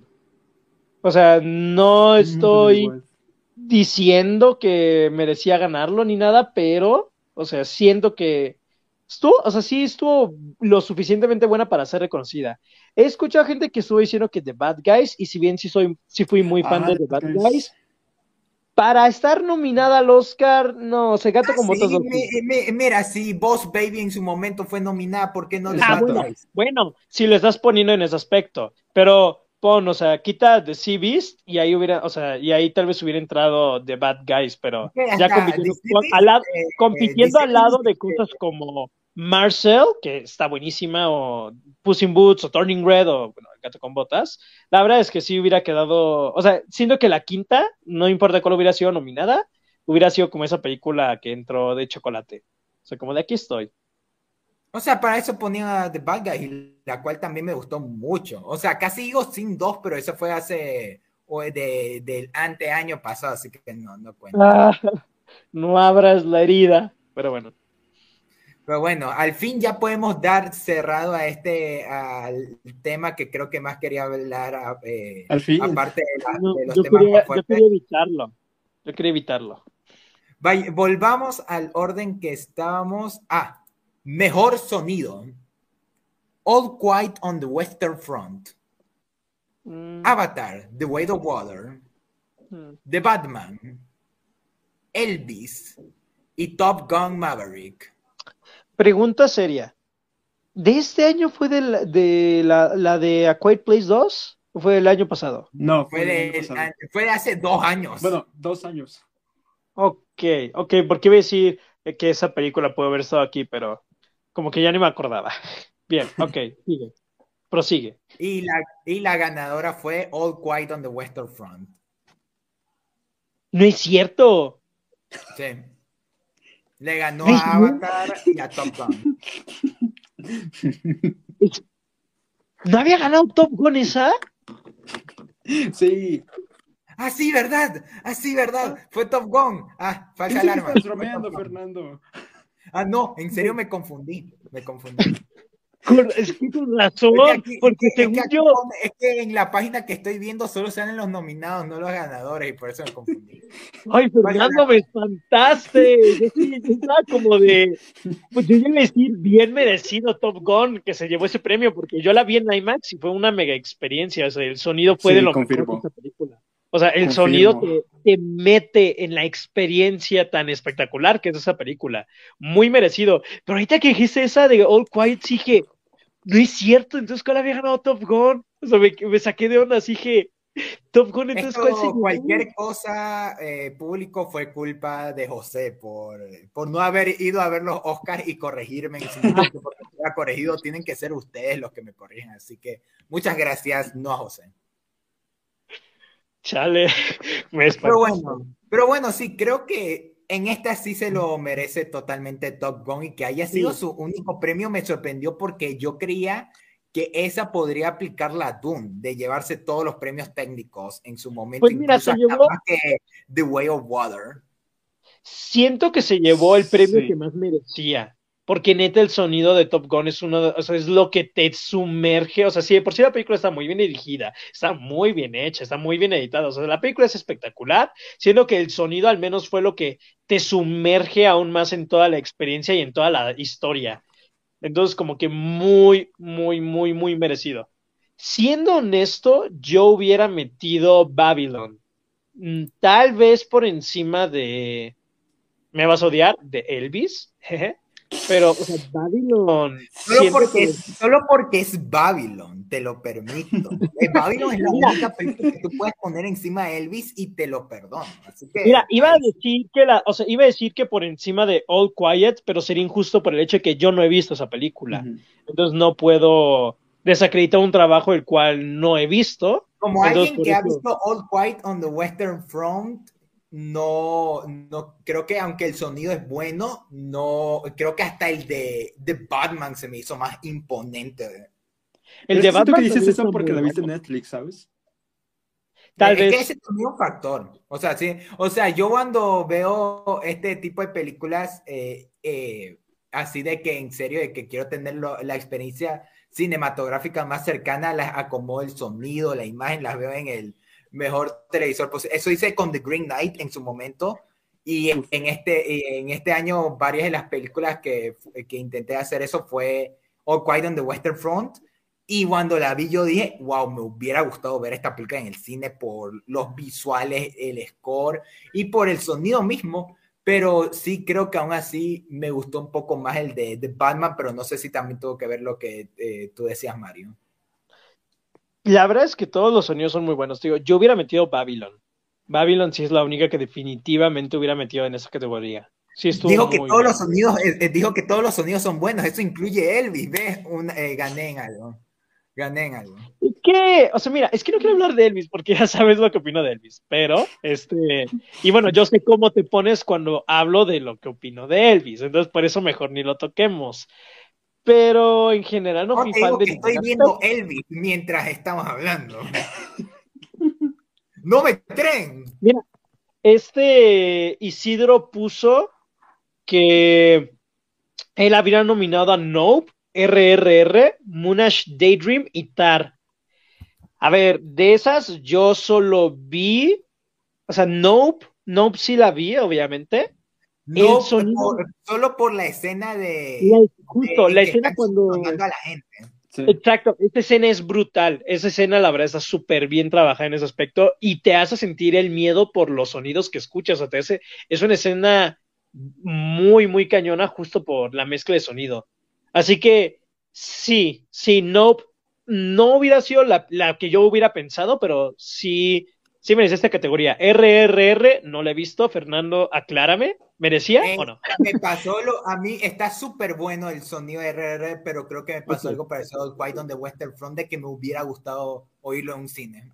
Uf, sí. Munash Daydream estoy seguro que sí se lo merece. O sea, es un documental de David Bowie, que es uno de los artistas, creo. A ver, estoy hablando sin hablar porque no sé nada de David Bowie, pero creo que es uno de los artistas Bowie Es para muchos uno de los mejores. Eh, Por eso, uno de los mejores artistas que han existido.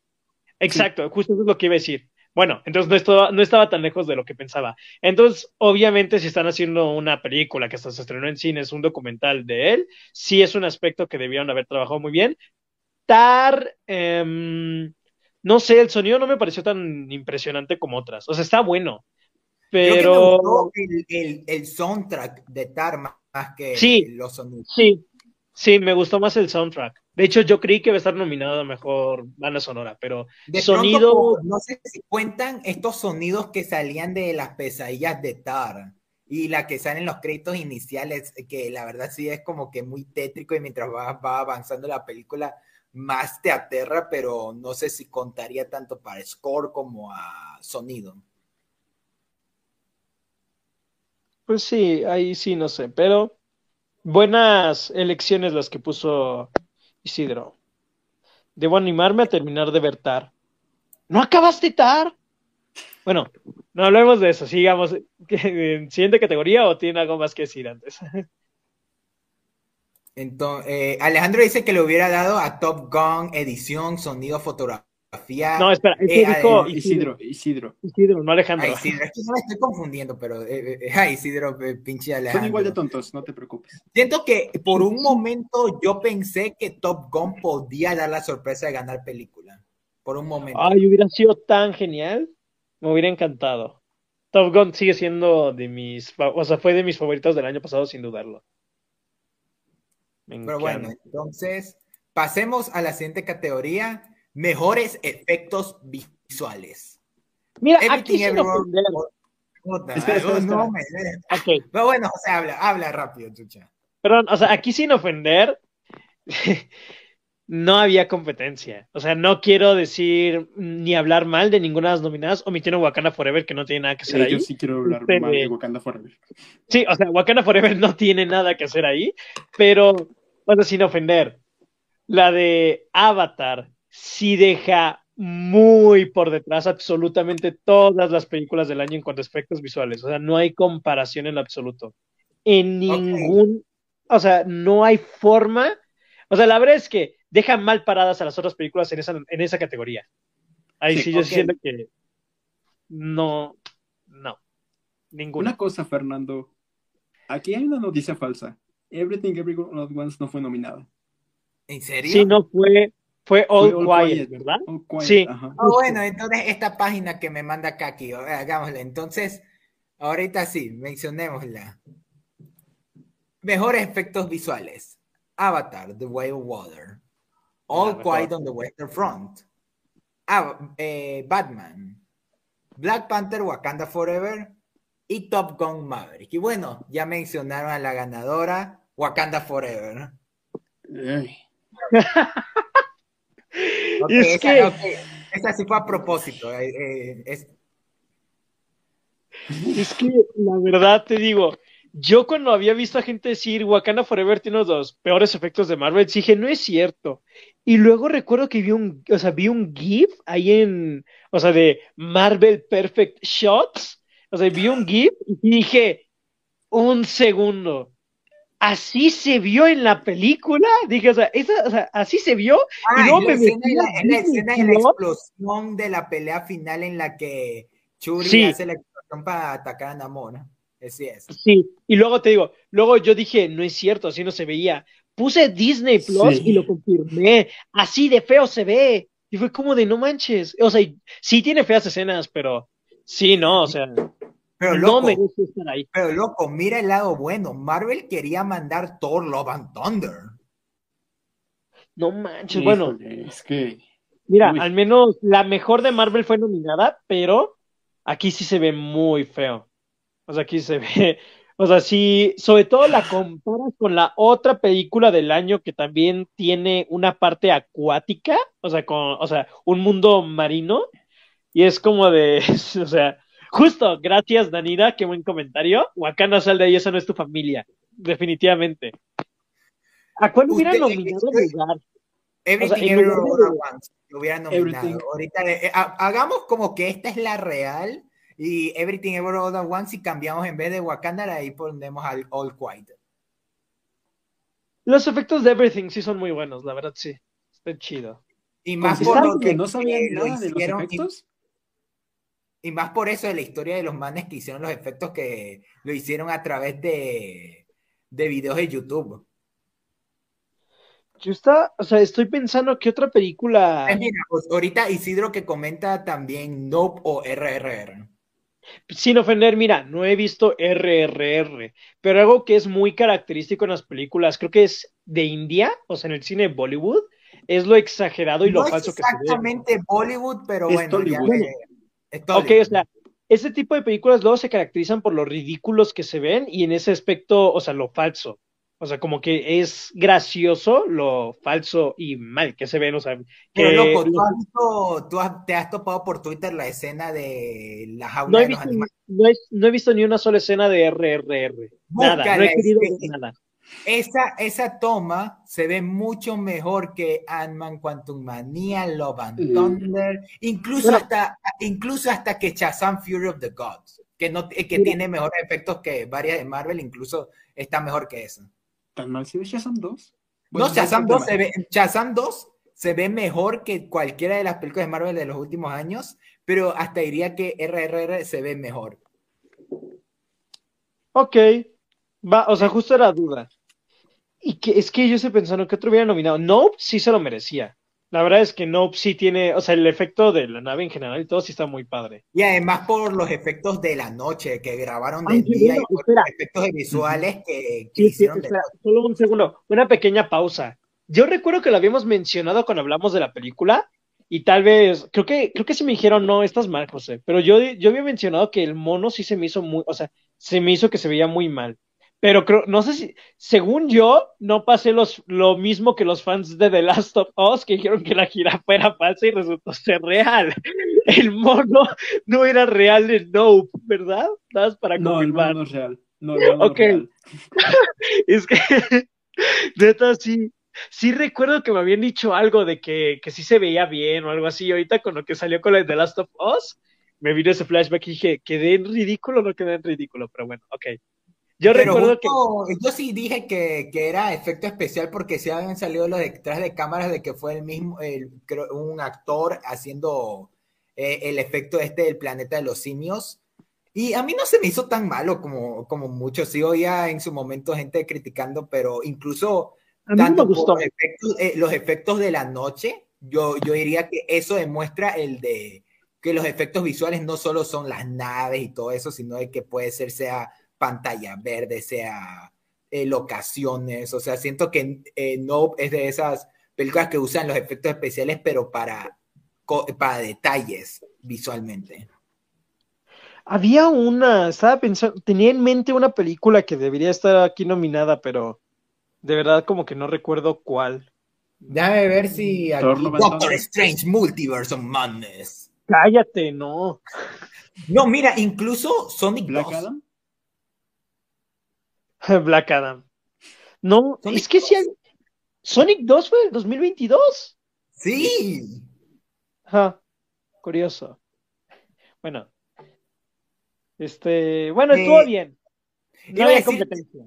Iba a decir tren bala, pero, eh, pero no, sí, ah, tiene uno que otro efecto no tan bueno. No, pero tampoco es una. No, sí, tren bala no. Yo en lo personal no, eh, no lo hubiera metido. Sí. Déjame ver, creo que. No, creo. ¿Cuenta Matilda? Sí, sí, pero para mejores efectos. Mm, nah. Eh, no, no hay ninguna más por mi parte. Sí, no, o sea, yo, yo checaría mi pequeña lista de favoritos del año, pero em, si me salgo de, o sea, de aquí, me salgo del en vivo. Entonces, para no generar ningún problema, estoy tratando de hacer memoria. Y no me viene ninguna a la cabeza, así que siguiente. Eh, te, imagino, ¿sabes cómo te imagino? Te imagino como Richard Watt, el papá de Gumball, intentando pensar en una idea y está así de que el cerebro se, se, le salen las venas y todo, y al final todo para que, ya sé, pidamos una pista. Te diría que cheques mi review, o sea, mi perfil de Letterbox, pero esa, esa lista la tengo en privado, entonces no serviría de nada. Pero bueno, bien merecido lo tiene Wakanda Forever. La increíble y perfecta Avatar. Lo que usted diga. Ahora sí, mejor canción original. Eh, para, los, que vimos la ceremonia, sí, yo oí por primera vez eh, la última la única canción que me faltaba. Y bueno, ese también fue otra cosa que disfruté de ver con mi abuelito, porque yo le decía, eh, abuelito, va a salir las nominadas a mejor canción y al final, cuando ya se presenten todas, van a elegir a la mejor antes de cuando se presenten todas, dime cuál es tu favorita. Se presentaron todas. Y él dijo que la de RRR debía ganar. Y después vino mi abuelita y vio la, el clip de Natu Natu y dijo, esa debe ganar. Sí. Los nominados a Mejor Canción. Applause de Tell It Like a Woman. Esa canción la oí por primera vez en la ceremonia, ni sabía de ella. Hold My Hand de Top Gun Maverick. Ok. Lift Me Up de Black Panther Wakanda Forever. Natu Natu de RRR. Y This Is Alive de Everything Everywhere All at Once. Y el único premio que se llevó RRR, la de Natu Natu. Mira, yo solo diré una cosa. O sea, este año yo no tenía una película a la cual en sí apoyar, porque mi favorita de las nominadas fue Avatar The Way of Water, pero al ver las nominaciones y que estuvo solo en tres premios, sí fue como de no tiene oportunidad de llevarse algo más además de efectos especiales. Pero solo, o sea, curiosamente, la que resultó ser mi película favorita del año, solo había un una nominación que para mí sí o sí merecía, y era la de One Piece a mejor canción original para hasta aquí. La de New Genesis es, en general, tiene el mejor soundtrack de todo el año. No hay discusión. Me puedo pelear con cualquier persona en el mundo por, o sea, por esta opinión. Ese fue el mejor soundtrack de todo el 2022. Incluso ahorita creo que te mencionaste One Piece y yo creo que la hubieras puesto como posible nominada en eh, a mejor animación. No, no, porque sí fue mi favorita, o sea, fue curiosamente mi película favorita del año, pero en cuanto a mejor película animada, siendo objetivos, es una película que no tiene la mejor historia y le falta una, o sea, le falta para poder llegar a ser nominada algo así. O sea, y la verdad, pues, no, no, no, no merecía. Mejor canción original sí lo merecía, definitivamente lo merecía. La canción, o sea, que lo pienso, los Oscar también como que han ignorado un poco al anime por no decirlo más. el, año pasado, pudieron haber nominado mejor canción original la de eh, Evangelion. y la de Evangelion, esa, la canción no me acuerdo. Y hace dos años la de Homura de Mugen Train. También para mí puede haber sido nominado. O sea, si hay, si hay en ese aspecto, siendo que a la academia le cuesta nominar cosas extranjeras a otros premios, o sea, a otros premios que no sea mejor película extranjera. Por eso me alegra que Natu Natu haya ganado. Si le escuché por los Oscars, les seré honesto, está buena. Pero comparándola con lo que yo quería, o sea, con para mí las de esta película, cualquiera de las canciones de la de One Piece para mí merecía este Oscar. Cualquiera. Ah, hubieron tres canciones con las que se promocionó una película, cualquiera de las tres puede estar nominada y cualquiera era la que más lo merecía. Están muy, muy buenas las canciones. Entonces, para mí sí, como que esta categoría, eh, ya la, yo la vi imposible que fuera nominada, pero cuando anunciaron a los nominados, como que sí me despegué totalmente. Dije, la verdad, no me importa quién gane, no hay, no tengo interés en esta categoría porque la que yo sentía que era la que, la que debería ganar, pues no está. Después, bueno. eso sí, aquí sí faltó esa. Ain't Worried de Top Gun. Yo ni las he escuchado. Pero sé que las de One Piece hubieran estado mejor que Applause. Applause es. Uy. Y mire, incluso aunque escuchaste? ¿Mande? ¿Qué? Ah, que le pregunté a este Mario si las escuchó. Las canciones. No, pero no las he escuchado. ¿O por qué mencionó mejores... que por encima? Es que aplausos. Ah, ok, ok. Y miren que solo un detalle, aunque la canción de Hold My Hand está muy cool, la presentación no me gustó para nada, José, tú no, no la viste, pero como que Lady Gaga, eh, es solo, era solo Lady Gaga sentada y los demás músicos al lado de ella tocando como si estuvieran grabando un álbum, no había ni show, no, o sea, pudieron haber hecho algo súper cool y solo fue eso, nada más. Es que, ¿sabes qué? Siento que fue porque ella fue la única que confirmó un día antes que iba a estar ahí. Porque todos los demás ya tenían como que su presentación bien hecha y Lady Gaga, pues ahorita estaba grabando Joker 2 y como que se pudo escapar para venir, pero siento que no tenía tan planeado algo.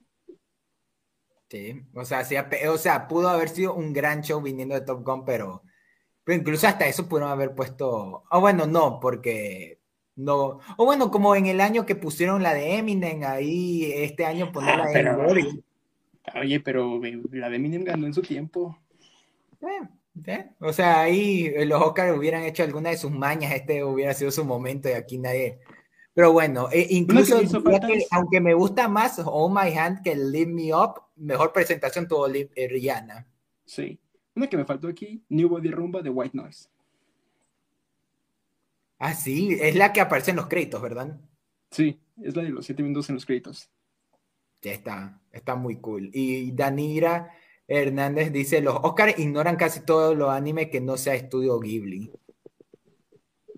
Creo que, creo que sí, creo que sí, le, en ese caso. fue nominada por, eh, en su momento, ¿no? No. Eso lo dice todo. Eh, ¿Sabes cuál se me ocurrió? La Miren, me acordé, esperen, perdón, rápido. se Los de Port ah de Turning Red. Sí, también puede haber estado nominados. Está muy buena la canción de Turning Red. Pero fíjate, perdón, o sea, una pequeña interrupción. Le tienen miedo al éxito. Tiene una pequeña interrupción porque gracias a este comentario me acabo de acordarme de algo, o sea, de que ignoran todo que no es estudio Ghibli. Hubo una película este año de anime llamada Inu-O, que es una película de rock y ópera musical de, de época. Esa para mí debió haber estado nominada a Mejor Película Animada. Esa, esa sí indiscutiblemente sí, sí estuvo muy ignorada. La pude ver una semana antes de que anunciaran a los nominados y está muy cañona. Si bien no es de mis películas favoritas, no fue de mis películas favoritas del 2022 porque el estilo de animación y en sí la historia se me hicieron un poco raros, es brutal. O sea, es una película muy, muy buena. O sea, entonces como que, hasta incluso mejor canción original, como es un musical también esa película, y mezcla diferentes estilos, también pudo haber estado nominado. Había una canción que pues obviamente al ser de japonés no me sé el nombre, a diferencia de, de las de One Piece, de estas no nombre, pero hay una, es una canción que cantan en un puente, que es la primera presentación del personaje, que fue con la que se promocionó el tráiler de la película y también pudo haber estado nominado, eh, pudo haber estado nominada aquí. Lástima que no. Terrible. Bueno, creo que. Bueno, eh, aprovechando, RR tenía que estar en más nominaciones, pero bueno, ya sabemos que no la mandaron, creo que ni a ella ni a Bardo, y bueno, ni, bueno, Tongre, la, Bardo sí varias de las. Sí, sí la mandaron.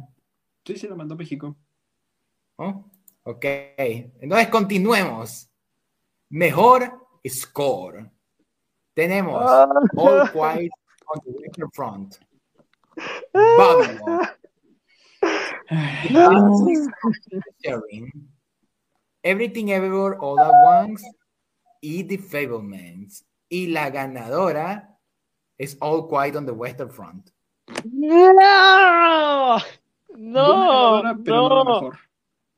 No, no, perdón, no he escuchado la de All Quiet, pero llevo, estuve, Fernando sabe que no, no fui tan, tan fan de Babylon, o sea, sí me gustó, sí estuvo muy chida, pero no estoy a su nivel.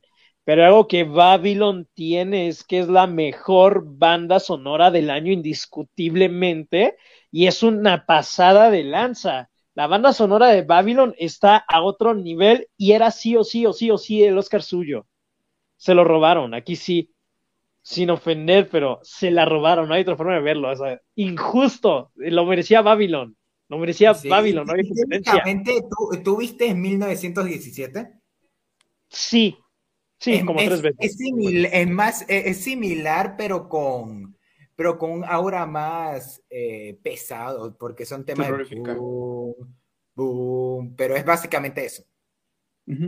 Es que la de Babylon es una... Hasta diría, hasta diría que la de The Failmans está mejor, o sea, que haya perdido tanto John Williams y Justin Horwich eh, ante la de All Quiet como que... Mm, bueno, Alejandro dice que se lo había dado a la de Banshee, pero incluso de las cosas que no me encantó de Banshee fue el score que está bueno, pero. pero, no, perdón, o sea, para mí sí era sin dudarlo para Babylon. O sea, desde el tráiler, pero ya al ver la película fue de. está, o sea, es. Sí, creo, incluso puede ser. No la mejor parte de la película, pero es de los mejores aspectos de toda la película.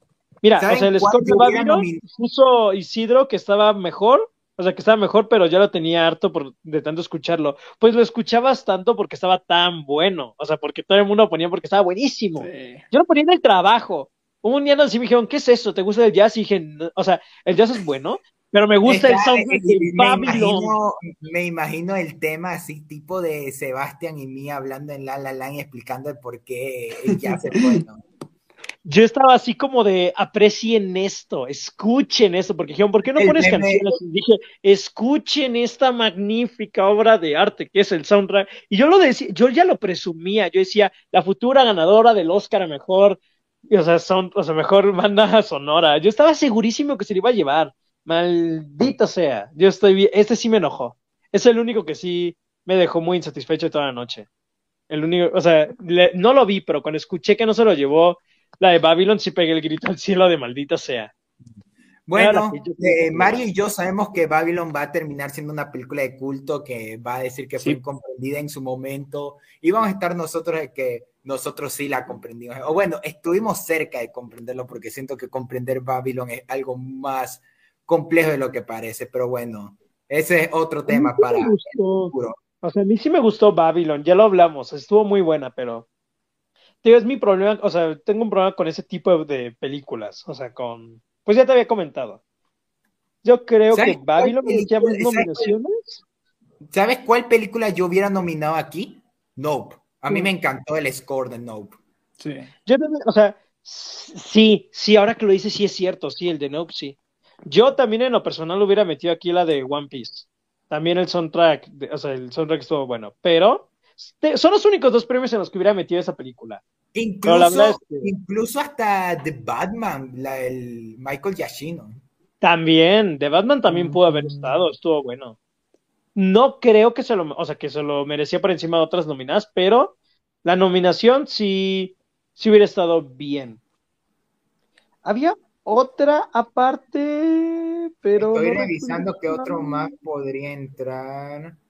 Eh, por lo que estoy viendo por los comentarios, Isidro es un enorme fanático de No.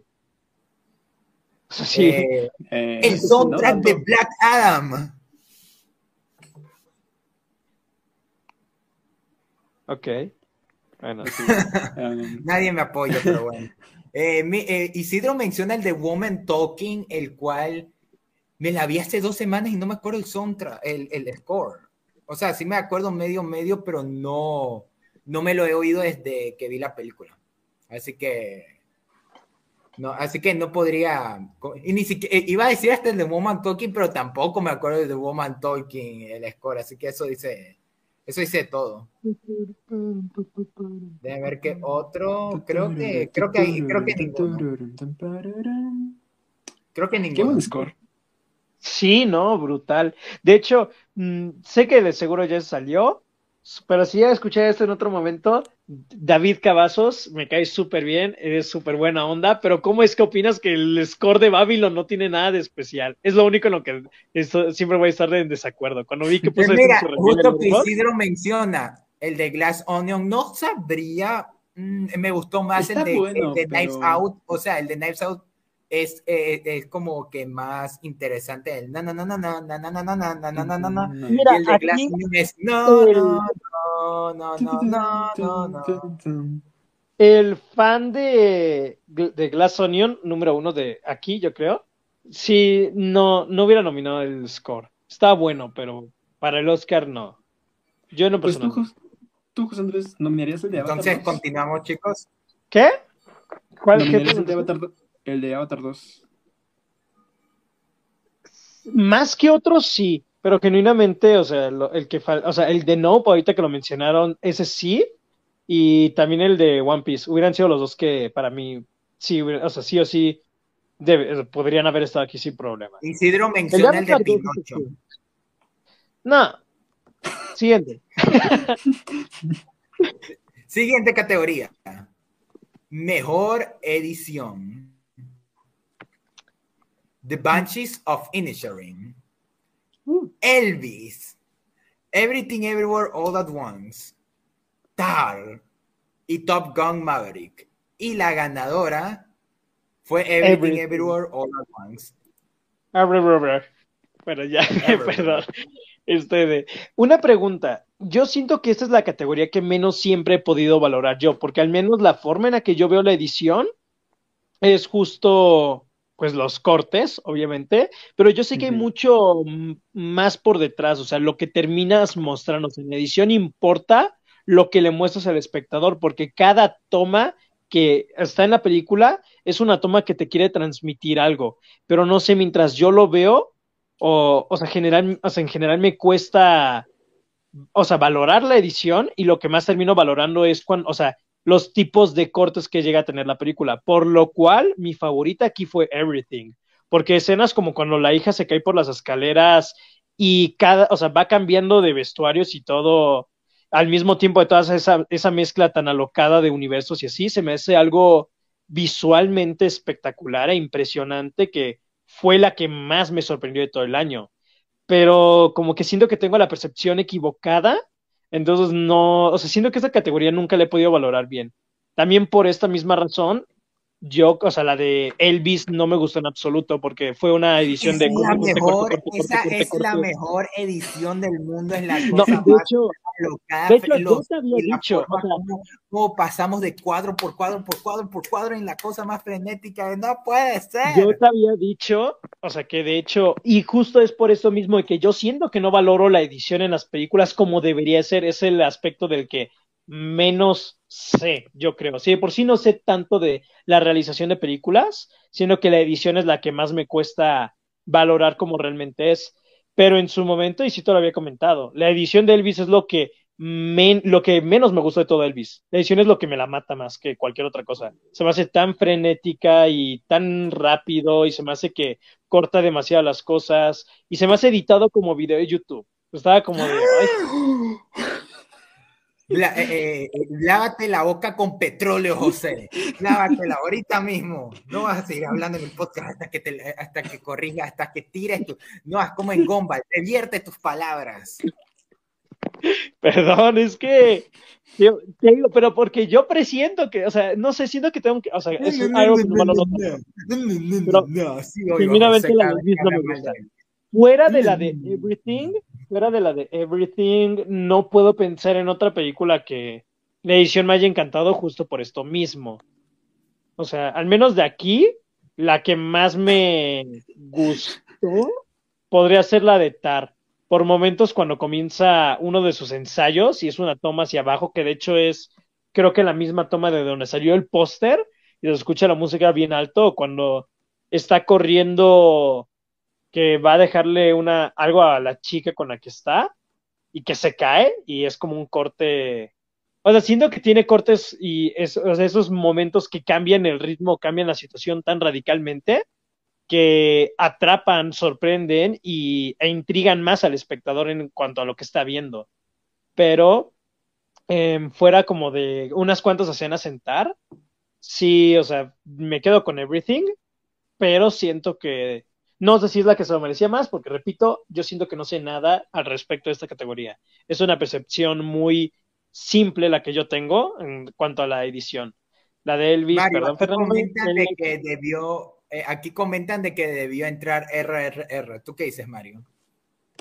Sí, sí. Complementando un poco lo que dice José Andrés, que no soy el mayor experto en edición, la verdad, pero eh, sí, en mis clases he visto que generalmente la mejor edición es la que no se nota porque en general estás trabajando en conjunto con cinematografía. Y, o sea, sí, lo principal son los cortes y unirlos y como que darle ritmo a la historia, pero también hay otras cosas detrás. Hay que hacer la corrección de color, hay que hacer un recuadro de enfoques, las transiciones y todo esto que puedes incluso tú pensar que ya está planeado desde la cinematografía. Entonces, creo que lo mejor es la que no se nota porque sientes que viene de un trabajo previo o de algunas otras áreas. Pero también, repito, no sé mucho de edición, pero Everything Everywhere All At siento que también es algo único realmente. Sobre todo considerando que se hizo en un en una Mac. O sea, cualquiera con una Mac pudo haber hecho esto. Es que Everything está muy cañona. Hablando de transiciones, este eh, yo creo que o sea, solo hablando de transiciones. Personalmente, hay dos películas que tuvieron transición, o sea, que fueron las que, en cuanto a transiciones, que más me gustaron. La que más me gustó de todo el año, y curiosamente las dos son animadas, la que más me gustó es la del Gato con Botas 2. Las transiciones del Gato con Botas 2 están impresionantes. A mí me gustó muchísimo cómo es que van cambiando todo el estilo y todas las escenas en esa película. Se me hace muy creativo y se me hace algo muy, muy padre y aprovechan mucho como que todos los elementos, desde los escenarios hasta los mismos personajes para los cambios en escena y me gustó mucho. No sé qué tanto entre eso en edición y no sé si las películas animadas sean reconocidas tanto en edición, pero ese aspecto está muy, muy, muy, muy bueno en El Gato con Botas 2. ¿Sabes qué película yo vi? Eh, eh, a mí me encantó la edición, pero no sabría si contarla aquí. X. Ok por este tipo de cortes, de cambios, no sé si te acuerdas cuando había momentos de que los personajes tenían una toma e inmediatamente había como un intercalio entre tomas, entre otra locación con otro personaje. Sucedía, uno de estos momentos sucede cuando está Maxine nadando antes de que aparezca el cocodrilo y tenemos un intercalio de escenas con los otros tipos grabando en el cuarto. Sí, sí recuerdo. Sí está, o sea, em, Sí, sí está bien. La otra que yo mencionaría, pero nada más únicamente por las transiciones, nuevamente aquí trayendo, es última vez que la menciono, perdonen, pero por uno que otro momento musical hay One Piece, por uno que otro momento musical, sobre todo hay una escena que sí me, o sea, que sí me sorprende mucho cómo cambian, que como que es un personaje que se acerca como que a la cámara y como que el cuadro se acerca a como su boca, nariz y ojos y luego como que en cuestiones, o sea, milisegundos casi que casi, como que se, se aleja la cámara y ya es otra persona.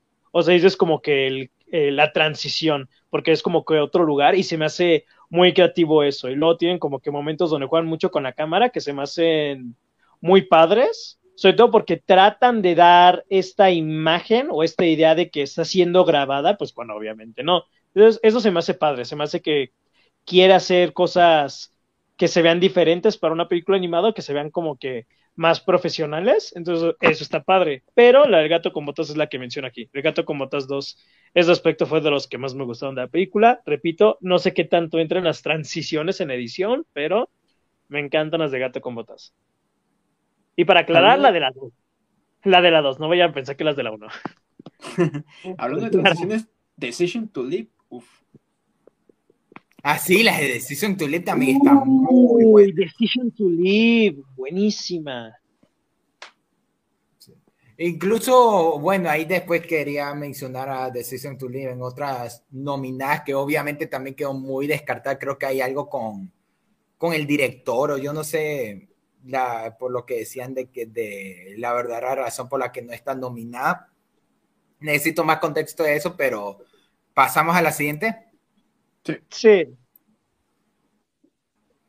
Ahora sí, justo eh, intercalando con lo que mencionando lo de Decisions to Live, una de las cosas que no nominaron a Decisions to Live, mejor cinematografía, mejor fotografía, tenemos All Quiet on the Western Front, Bardo o Falsa Crónica de unas cuantas verdades, Elvis, El Imperio de la Luz y Thor.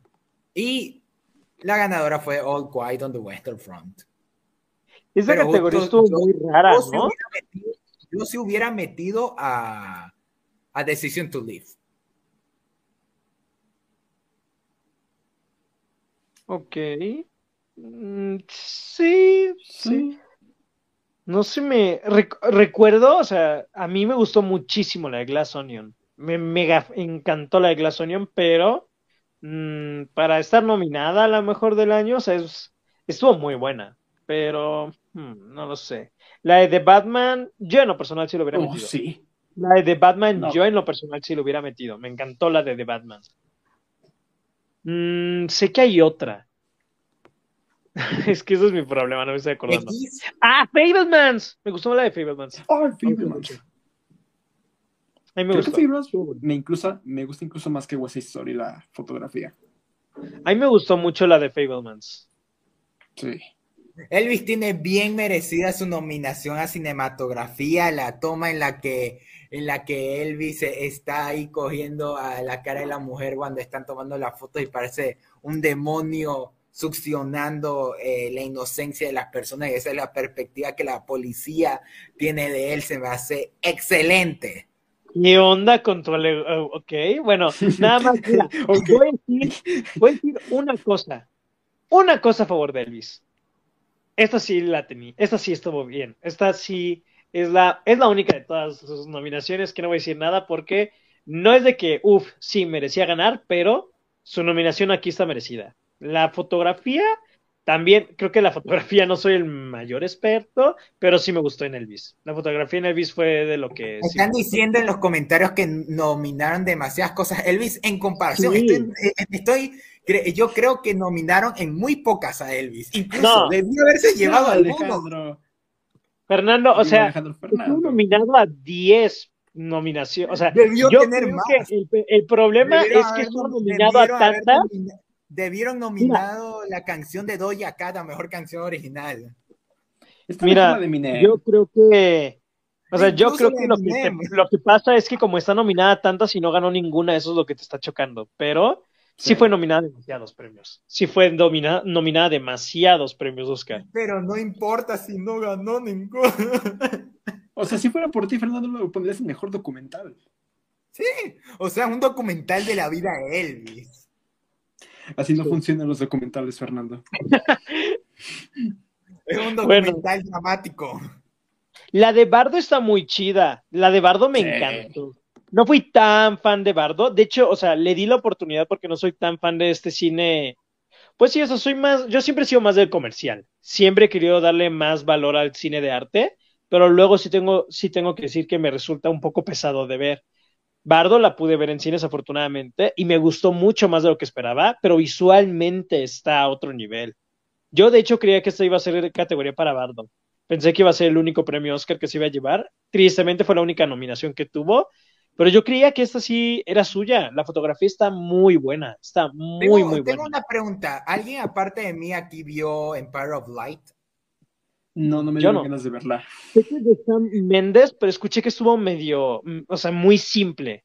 muy a, a, mí sí me gustó la, el, eh, la, y una de sus mejores cosas es la fotografía, está muy bonita, está, está increíble, está increíble la fotografía, o sea, en dirección, fotografía, en ámbitos de producción, la película está excelente. La, la, cosita es que el guion tiene sus cosas, pero a mí sí me gustó. Si tienen la oportunidad, véanla, está, está cute, pero, pero sí, yo sabía que, eh, que no iba a ganar, porque en Light ni hasta decían que iba a nominar en Light a Mejor Actriz de Reparto Olivia Colman y, y, y ya... Principal, ¿no? A poco se a, de reparto. De reparto yo había oído, pero se fue disminuyendo con el paso del tiempo.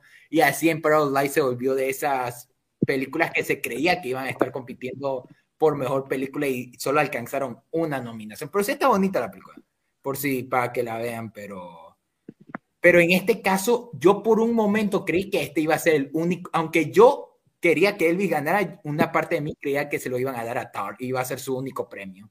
Porque justo Tar, ver en el cine Tar es impresionante. Hasta mi papá dijo, wow, mira esta toma, está increíble. Y que mi papá diga eso es porque la película está fenomenal, aunque los primeros, los primeros 15 minutos no le estaban gustando, pero de una después de la clase, de la escena de la clase, la película fue ah, de así. Para ahí, porque justo toda, eh, toda la parte técnica de, de Tar, con la forma de que hablaba la man de los músicos y todo, para alguien que no está familiarizado era como que chocante, pero ese no es el punto. El punto es que la foto, yo sí creía que si un premio se iba a llevar Tar, aparte de actriz, era fotografía. Mira, yo creo que aquí, o sea, mi favorita era Bardo para ganar. Falta de Batman. Y ya me acordé cuál para mí faltó y cuál podría ser mi favorito de todo el año. Pearl. La fotografía de Pearl está bellísima. Yo no he visto Pearl, pero he visto la de X. Y te acuerdas la toma del cocodrilo. Estás sí, sí, sí, sí, sí, Pero la cosa es que justo como lo que mencioné en diseño y producción, Pearl da mucho esta imagen como clásica, o sea, pero sobre todo con la fotografía. O sea, la película abre con una toma mostrándote esta. De cosas que abren, ya están diciendo que abrieron una caja de Pandora con solo hablar mal de Elvis. Sí. Sí. Pero bueno, la película comienza con una, como con una toma de la granja y todo esto. Y justo recuerdo, voy a agarrarme de la review rápido de Gaby Mesa que había visto, que decía que la película comienza con los créditos iniciales y con una música muy bonita. De hecho, también la banda sonora de Pearl pudo haber sido nominada. La banda sonora está increíble. Pero bueno, o sea, la película comienza justo con los créditos y todo, y muy colorida, o sea, como que muy hermosa, y parece hasta incluso como que esta película, o sea, una película de esta chica que vive en el campo y bien alegre, que habla con los animales, y es como que una vida muy hermosa, y luego el corte con la realidad en la primera escena está muy cañón, y en general la película maneja en un comienzo estos colores y estas imágenes que te dan una pinta de una historia bonita o de una historia esperanzadora, porque al final de cuentas es esta historia de una chica que quería seguir sus sueños y mientras más va pasando todo lo gris que se va volviendo la forma en la que vas viendo la película, hasta la o sea, como tomas como la de la final en la mesa o la tiene una escena brutal que es una secuencia con un personaje corriendo que para mí es de las mejores escenas del año, o sea, visualmente la fotografía de Pearl creo que podría ser mi favorito de todo el 2022. Está increíble. A mí me encantó. Eh, eh, me, encantaría que Pearl llegue a cines aquí. Ojalá y en. A este punto creo que va a llegar antes a HBO Max o a Prime que a cines. Ojalá y sí llegue a cines, porque yo la pude ver en mi casa primero y después tuve la oportunidad de ir a ver a cines. Y la verdad es que sí me mejoró mucho la experiencia. O sea, de por sí, Pearl me había gustado. Fue gracias a que la repetí en cines, que definitivamente se convirtió en, mis, una de mis favoritos del año pasado. Está muy buena. Hubiera nominado a Babylon. La fotografía de Babylon está buenísima. La fotografía de Babylon es muy buena. Yo sé que es un póster, pero me encanta esa escena. Les digo, es un póster, pero me encanta ese de como que, o sea, que dice Babylon y está Margot Robbie haciendo como que la Y. Y justo es, esa escena en la película cuando sale de la fiesta y ya es como madrugada y está ahí como con todos los globos afuera y se despide de Manny. Esa escena me gusta muchísimo cómo se ve. Y en general, yo me quito el sombrero con la escena del baile de Margot Robbie. O sea, esa toma de toda la gente bailando y ella justo en medio y luego lanzan como que toda, no sé si era serpentina o qué era, pero de los techos y se pone a bailar. Visualmente. Eh, a la final eran otras cosas ilícitas. Que YouTube ok, esa toma es, es simplemente perfecta. O sea, o sea, para mí se me hace visual, sí, Babylon me decía fotografía, también Babylon es tremenda en la fotografía. Hasta, ambulancia de Michael Bay. No, tampoco exageres. Pero es que la toma, la toma de dron, de cómo va pasando con la ambulancia y el resto de autos explotando, o sea, es que solo Michael Bay. ok, bueno. Pero bueno. Pero sí, ahora que lo pienso, esta es de las categorías más peleadas del año. O sea, de las mejores. Yo creo, yo creo, yo creo mencionar una rápido que es francesa, que creo que Fernando la vio. Atena. Atena, la fotografía. Ah, la foto, esa eh, eh, fotografía. Atena, aunque, aunque me, en historias tiene su cosa, en general sí se me hace muy buena película. El nivel de fotografía en las tomas continuas está a otro nivel. Hasta me vi el detrás, no sé si viste el detrás de cámara, en que muestran cómo el tipo lo jalaron hasta arriba, casi que casi todo el edificio con la cámara para la toma en la que va poco a poco viendo la perspectiva de, o sea, vi eso y yo quedo, wow, o sea, wow. O sea, eh, eh, es otra cosa que, que, Netflix estrenó en su plataforma, pero debió haberse visto en cines. ¿Cómo te digo que yo tenía flojera de verla y a los tres minutos quedé enganchado por la fotografía de los... Es, es que ese primer plano es excelente. Sí. Eh, también recomendada y otra ignorada de los premios, pero bueno, ¿seguimos? Sí, ahora sí. Qué buena categoría. Antes de ir a guion, vamos a mejor película internacional. Tenemos All Quiet on the West. ¿Ahora qué, José? ¿Ahora qué? perdón, perdón. Yo iba a decir que yo hubiera puesto Decision to Live. Perdón. Sí. Ya vamos, ya vamos a hablar de cómo Decision to Live no está y eso hubiera ganado. Si el año, si el año pasado ganó Drive My Car, porque este año no. No. Decision to es muy racista. No, no, Decision to Live eh, ganó el año pasado película internacional. Lo digo por eso. Pero ni siquiera. Ah, ya quedé mal. Ni siquiera son ya, ya quedé mal por ustedes. Terrible. Eh, quiten la interpretación de Mario. Yo le dije porque fue la anterior ganadora. En el tenemos All Quiet on the Western Front representando a Alemania. Argentina 1985 representando a Ecuador, digo Argentina. Close representando a Bélgica. EO representando a Polonia. Y The Quiet Girl representando a Irlanda. Y la ganadora fue All Quiet on the Western Front de Alemania. Yo creí en un comienzo que se le iba a llevar la de Argentina porque he escuchado muchas cosas muy buenas de esa película. Y yo, porque, yo creí que se le iba a dar porque se llevó el globo de oro y RRR no iba a competir, Bardo quedó descalificada y no descalificada, sino que fue ignorada ya en el premio. Y RRR por, eh, bueno, ya mencioné, ya me estoy haciendo bola. RRR, Bardo, Decision to Live, entre ellas pudo haberse pelea, haber sido la pelea, pero no quedaron, así que la cosa está entre Argentina, pero ya viendo que All Quiet fue nominada también a película en general, yo ya sabía que estaba cantadísima. Exacto. Yo aquí estoy muy feliz de que nominaran a The Quiet Girl. Sentí que no iba a llegar, no sé por qué, es que siento que es una película muy simple y a la academia no le hubiera gustado tanto. José, Terrible. Eh, José, creo que no viste ninguna. No, no vi ninguna. Yo no voy a decir nada de eso. Él es, el, que parece un gringo porque no se vio ninguna. No sé, no a darle la oportunidad a ninguna. No, el año pasado sí vi bastantes. El año pasado sí recuerdo que estaba ahí de debí estar nominado a esta y por qué no sacaron esta y debí haber ganado esta. O sea, de que tenía como seis películas ahí extras para la nominación. El año pasado sí vi bastantes. Este año no, no vi ninguna. O sea, bueno, Extranjera sí, pero a este premio, ¿para qué meter películas de anime? O sea, no. Aparte, ni, no. Entonces creo que, pasamos, eh, quitamos, bueno, rápido, yo por un momento, ya con este premio sí creí que se lo iban a dar a All Quiet a mejor película en general. Hmm. Y está buena, está chida. Está muy cool. O sea, sí, está muy buena. sí, está muy buena, sí. Y te lo dice alguien que odia las películas de guerra. Sí. Ahí, dale la oportunidad. Es, como 1917, pero antiguerra. Ok, ok, interesante. Y de Quiet Girl he oído muy buenas cosas, pero no la he encontrado por ningún lado. Ahí te la paso si quieres. Maldita sea, José, el cine no solo se hace en Hollywood. chale.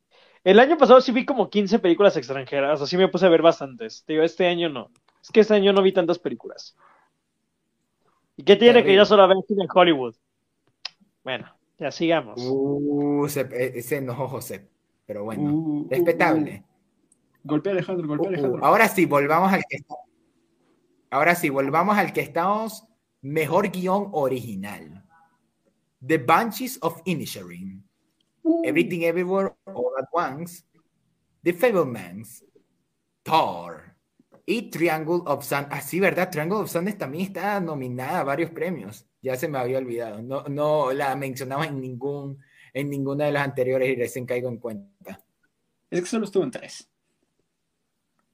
y la ganadora fue Everything Everywhere All At Once. Y como varios hemos dado este patrón de que los Oscars, si gana a, guion, ya eh, eh, es de las que seguro van a, a ganar película. Entonces ya con este que Everything Everywhere ha ganado a guion, yo ya tenía seguridad de que sí va a ganar película.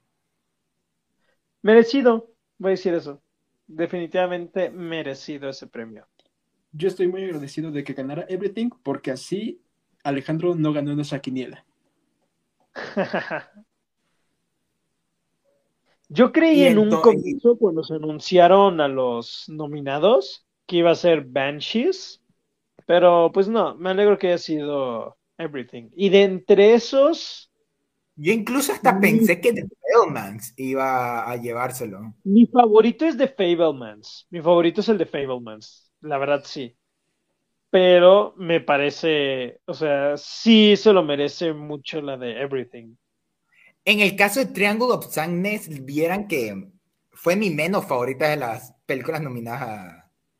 Fíjate que Triangle of Sadness no me llama peluche.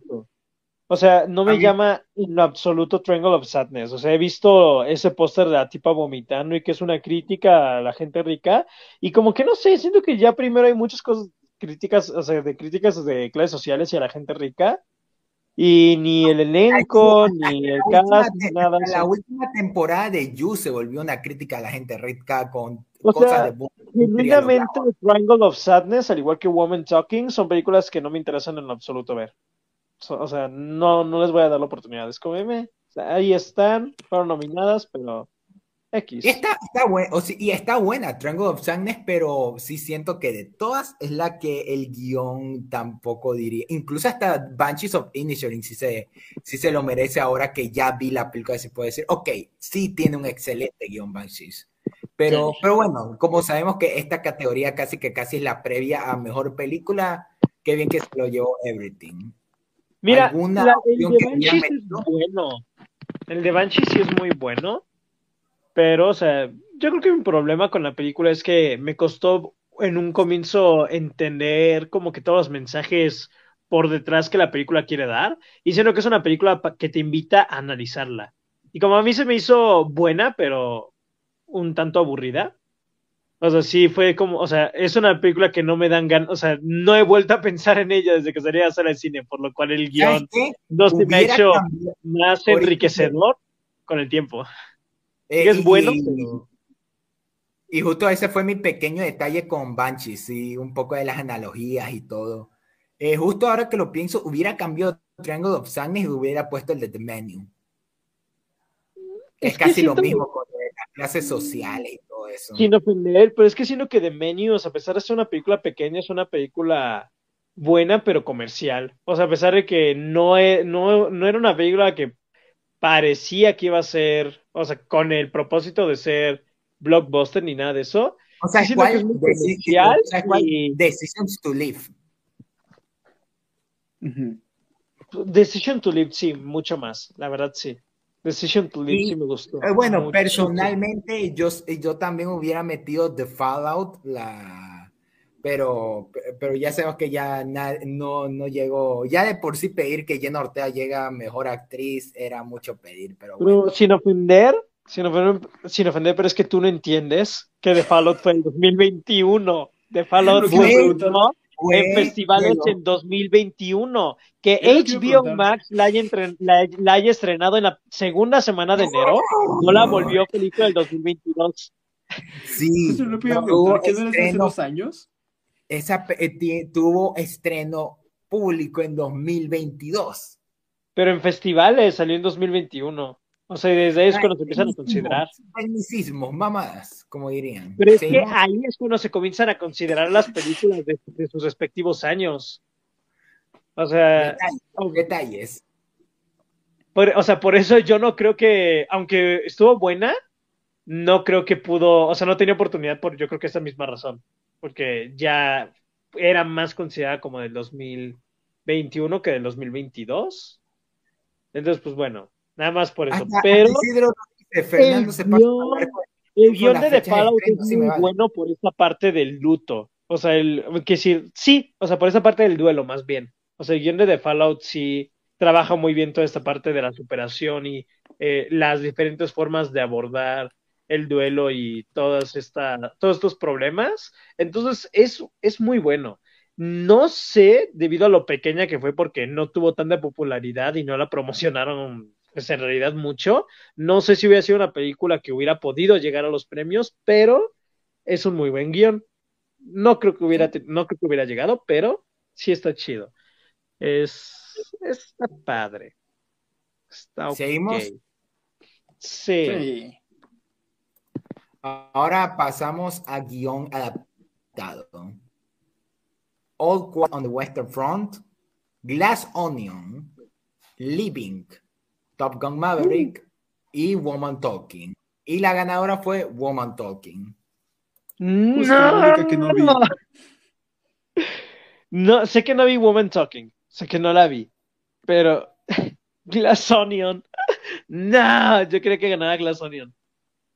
Yo apostaba por Glass Onion. Y no es de que apostara por el hecho de que lo más probable fuera que ganara, sino porque definitivamente fue mi favorito. Fue mi guion favorito del año. Ahí se los pongo, el de Glass Onion, me encantó, me encantó todo en Glass Onion, buenísima. Entonces yo sí quería que se llevara el Oscar. Porque la primera, si no me equivoco, sí se lo llevó, ¿verdad? El mejor guion original. No, fue nominada también, pero no ganó. Cierto. Ok, justo. Chale, o sea, yo que yo quería este que fuera o sea, que fuera la ganadora. La veía difícil, pero fue mi favorita. Yo quería que ganara el Oscar. Lástima. Y Living no la vi, pero sí me han contado que está muy buena. Sí, está muy buena, la verdad. Sí, está. No viste Ikiru, eh, que es la película en la que se basa, pero Living por sí sola sí está buenilla.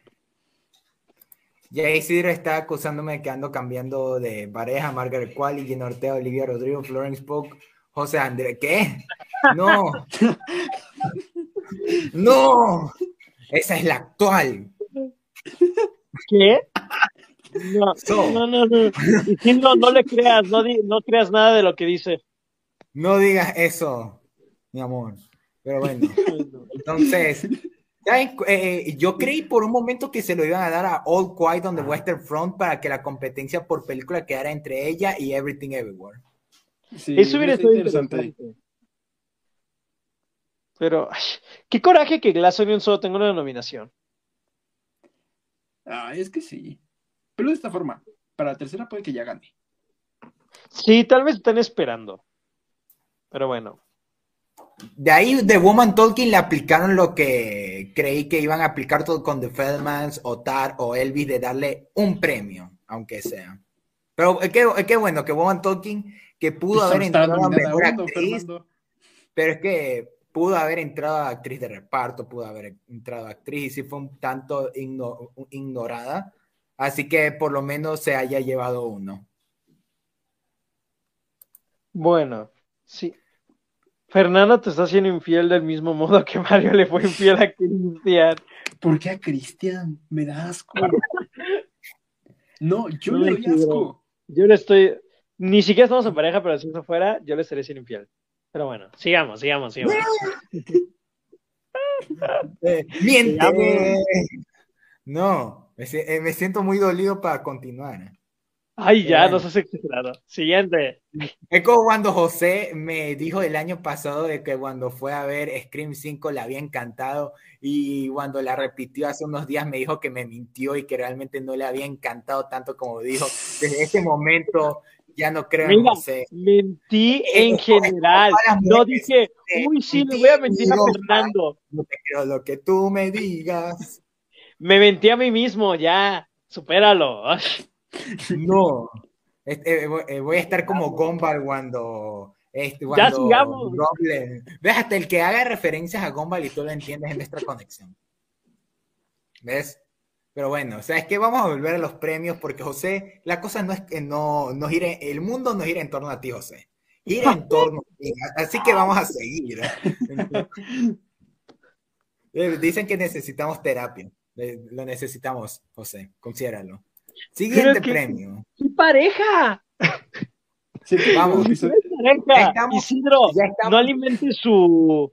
O sea, no alimentes su paranoia. Siento Sí. que todo el episodio ha sido una terapia de pareja y yo soy el terapeuta. Ahora solo faltan cuatro, cuatro premios. Cuatro premios y acabamos. Y ya puede, y me puedo echar a pelear con José después. Mejor director. Martin McDonagh por The Banshees of Inisherin. Daniel Kwan and- y Daniel Schwentner por Everything Everywhere All at Once. Steven Spielberg, mi- el hombre al que le rezo todas las noches, por The. Fablemans. Todd Field por Tar. Y Ruben Oslund por Triangle of Sadness. Te- eh, dato curioso, mi papá creyó que Todd Field, en vez de eh, el director de Tar, era Todd Phillips, el de Joker. Te soy honesto, yo también. Ahorita que dijiste, dije Todd Phillips. Quedé, ah, no, no. La- esta película la hizo después de Joker. Le hizo un Joker, hablas pero mucho, para- lloras mucho, pero ponte a editar. Entonces, ahora el ganador fue, fueron los Daniels por Everything Everywhere All at Once. Muy merecido. eh, o bueno, la verdad, yo sí creí por un momento que sí se lo iban a dar a Spielberg. Para que sea el premio de Feldman, pero ni eso. Y está el meme de que eh, puso todos los trapos sucios de su familia en una película para que no se llevaran ningún premio. Pero O sea, el bueno, pobre- pobrecito. Ya ha ganado el Oscar a mejor director, ¿verdad? Por la lista de Schindler. Ok, perfecto. Sí, pero igual hubiera sido su regreso. O sea, desde West Side Story se dice que en cual- es cuestión de tiempo de que Spielberg saque algo que le dé un último Oscar.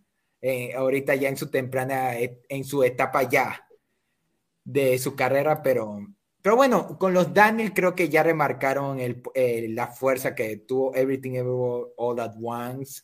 La verdad, Pero sí yo hubiera quitado, yo hubiera quitado, yo hubiera quitado el de Triangle of Sadness y hubiera puesto a Damien Chazelle. Sí, Sí. sí, Damien Chazelle definitivo. Mira, con solo la escena inicial, los primeros 30 minutos, Damien Chazelle tenía merecido su lugar ahí. Con solo esas escenas, o sea, neta, Damien Chazelle hizo una locura con Babylon. Es tremendo lo que hizo con esa película. Yo en lo Y personal, Alejandro dice que, también, que son dos, o sea, Spielberg tiene dos por la lista es Linder y Salvando al Soldado Ryan. Perfecto. Yo diría, bueno, yo la verdad, mi dirección favorita del año sí fue James Cameron por Avatar The Way of Water. Yo creí que sí iba a estar nominado. Yo sí También, pensaba que iba a estar son los de Oro. O sea, pero yo, si está nominado ahí, yo estaba, yo sí lo apostaba tal vez a quizá mejor película, porque la dirección de James Cameron se me hizo brutal en esa película. Muy, muy buena. Y también voy a mencionar a mi queridísimo Ryan. Johnson, el director que más admiro. Yo hubiera, o sea, también Ryan Johnson podría Sí. haber estado nominado aquí. Para mí sí. Siento que Ryan Johnson se le- siento que Ryan Isidro menciona a Charlotte Wells por eh, Isidro menciona a Charlotte Wells por Afterson, a Joseph Kosinski por Top Gun, a S.S. Rajamouli por RRR. Yo incluyo a Baz Luhrmann por Elvis. Él, él se merecía una nominación luego de toda la locura de película que hizo. No voy a hablar. Tampoco voy a hablar. Terrible. Ustedes no saben. Pero bueno. Eh, incluso, eh, o bueno, no, iba a decir Jordan Peele por, por no, pero eh, me le quedé pensando y no sabría. Quizás. Podría ser. A mí me gustó lo de Noah Baumbach en White Noise, pero es porque a mí me gusta mucho ese estilo pendejo. No porque lo merezca realmente. Mm, Ok, los siguientes son actores, ¿no? Sí. Sí.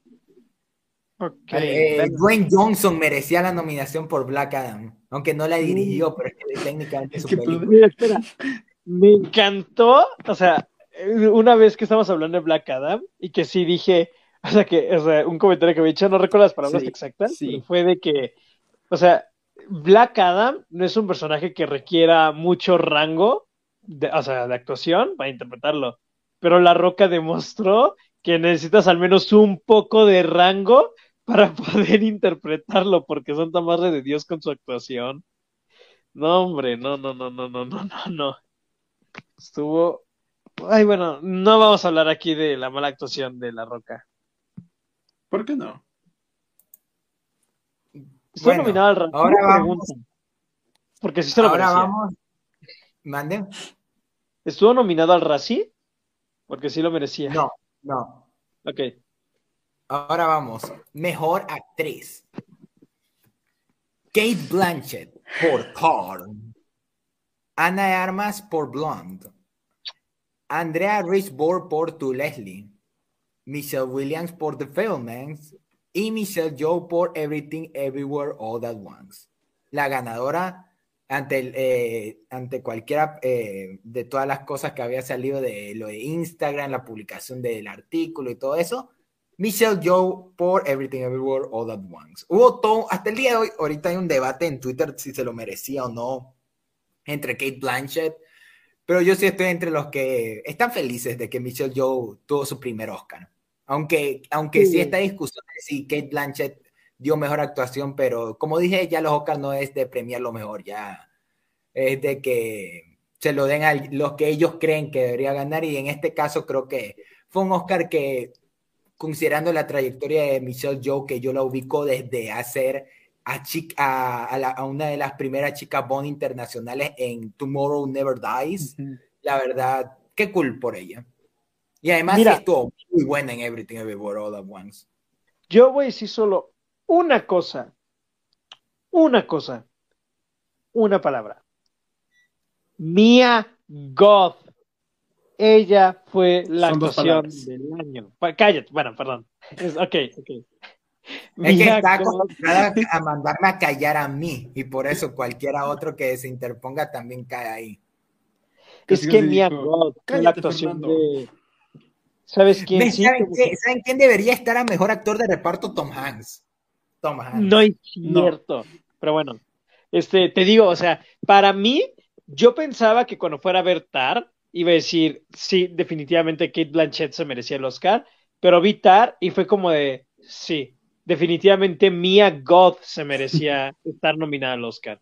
Mia God sigue demostrando, como ya lo han hecho varias actrices en los últimos años, que el género de terror está bien ignorado por la academia y que sobre todo hay varias actuaciones que han estado a otro nivel en los últimos años y de verdad que Mia God estoy demasiado sorprendido porque grabaron X y Pearl al mismo tiempo y fue interpretar a Pearl de anciana, fue interpretar a Maxine y aparte fue interpretar a Pearl y fueron tres papeles diferentes donde dio tres interpretaciones totalmente distintas y la forma tan inocente pero enfermiza y loca e impulsiva en la que logra interpretar a este personaje es algo realmente impresionante. Y no sé si han visto, ¿han visto la película alguno de los dos?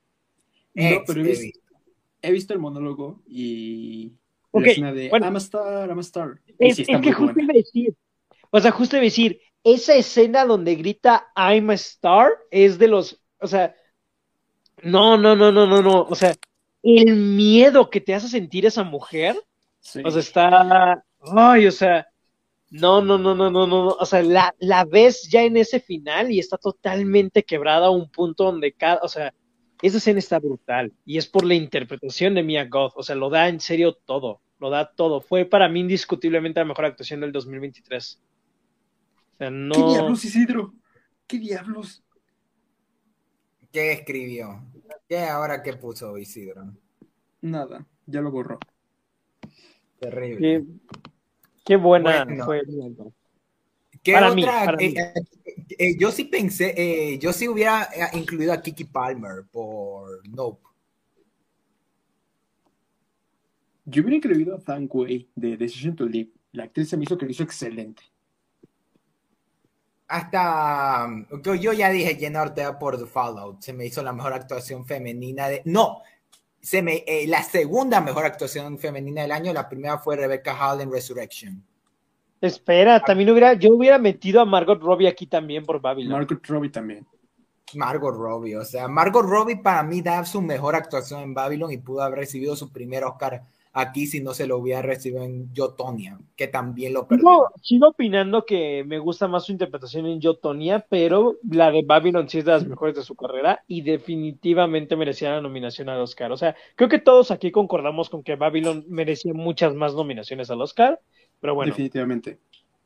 Este, ah, alguien que también sí lo merecía. Sí, alguien que también faltó es Daniel Detweiler. No sé si alguien ha visto Tío, pero Daniel Detweiler. He, he oído muchas cosas de la actuación principal de Tío. No, no la he visto. Deberían verla, está muy buena. Daniel Detweiler actuó excelente ahí.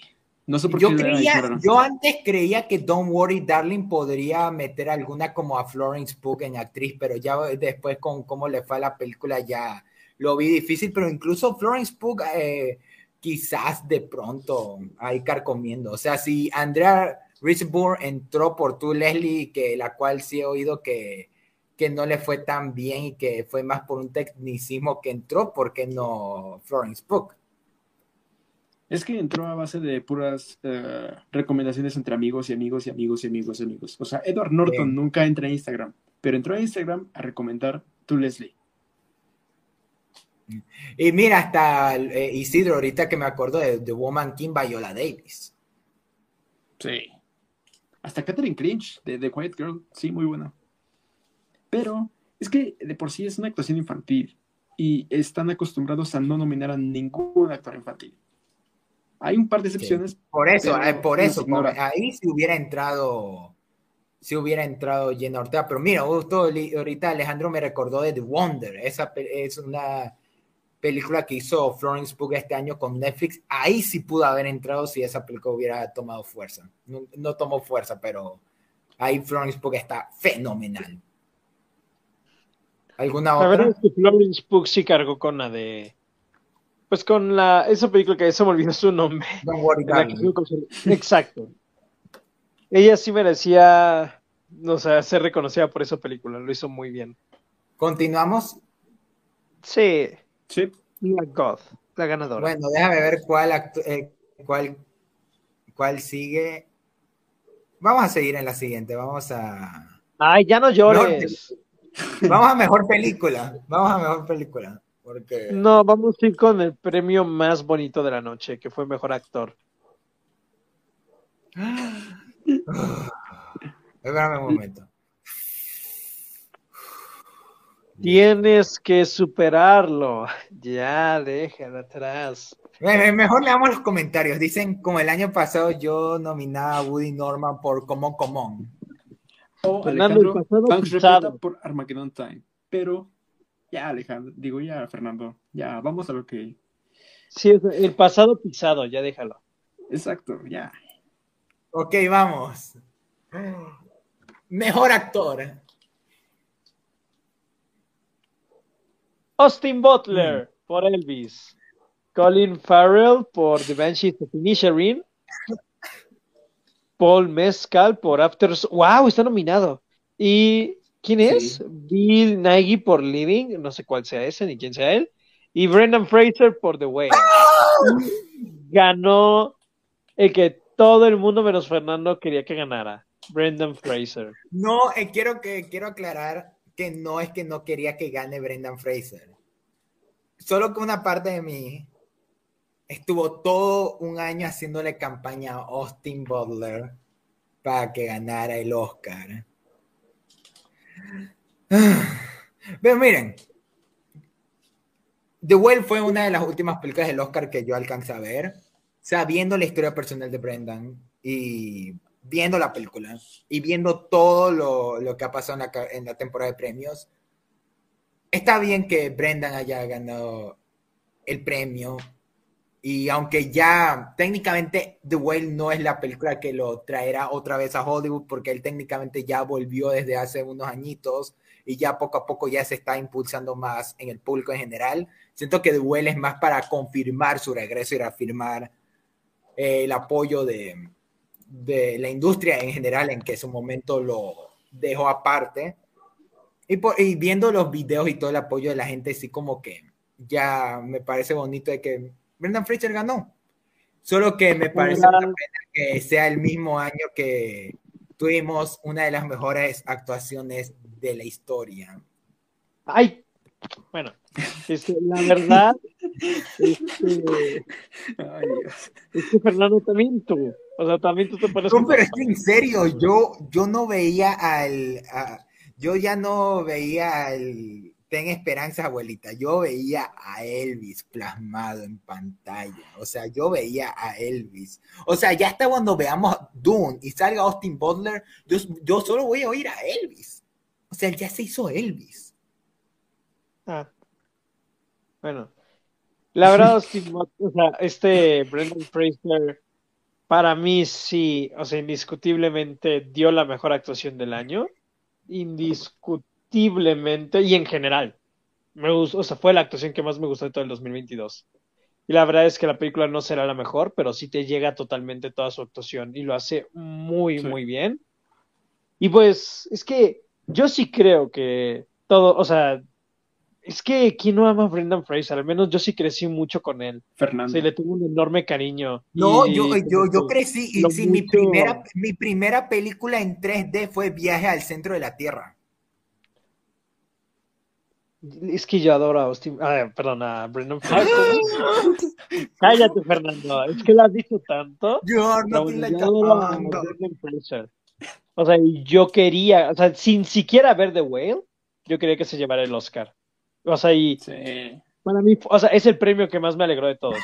Es el premio que más me alegró de todos, el de Brendan Fraser. Yo digo que eh, Isidro acaba de comentar, yo digo que es celoso que el amor que Fernando le tiene a Elvis que sea más grande. Es cierto, no, yo creo que a José no le terminó de encantar tanto Merlina y no le agrada tanto Lleno Ortega porque sabe que yo el amor que le tengo a él evita que le dé tanto amor a, José. Pero José, te digo en vivo, en frente de todos nuestros espectadores, que te quiero, aún así. ¿Qué? A ver. Sea, ¿tú crees que estoy hablando sobre Elvis? ¿De Elvis? Sí. Ay, Dios. De ese Elvis. No a en unos meses, cuando lo, después de que veas la serie que te estoy diciendo de Attack on Titan, ahí vas a hacer luego tú el celoso de cierta cosa con esa serie. Pero bueno, ya. Sigamos.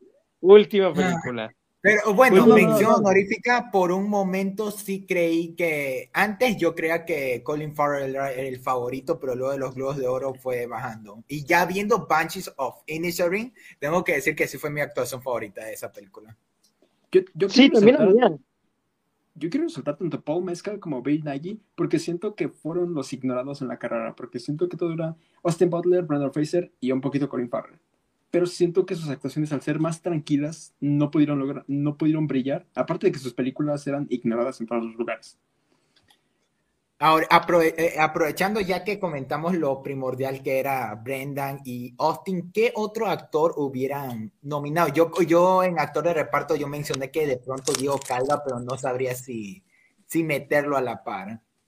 Yo, Jonathan Mayors por Devotion, a pesar de que ni le he terminado, ay, Daniel Craig por Knives Out, por Glass Onion. Mm, yo iba, eh, yo, eh, de pronto Adrian Driver por White Noise. Ah, también. Que, eh, Jake Gyllenhaal por Ambulancia. No, no, no. El chico de All Quiet on the Western Front, Felix Krammer, es excelente. Daniel Craig por, por Black Adam. Y Daniel Craig por Knives Out, sí. Ok, ok. Entonces, y Chacón por sin título. Eso sí, nada más voy a decir rápido algo. Me sorprende que se Paul Mezcal aquí, lo hace muy bien. Pero es que yo no entendí la de Afterson. Hasta que después de que leí todas las. hasta que vi las, las opiniones de Letterboxd me di cuenta que era una película trágica y que al parecer al final se suicida. Y yo de, a ver, ¿qué pasó ahí? ¿No era una película feliz sobre un viaje de un padre con su hija?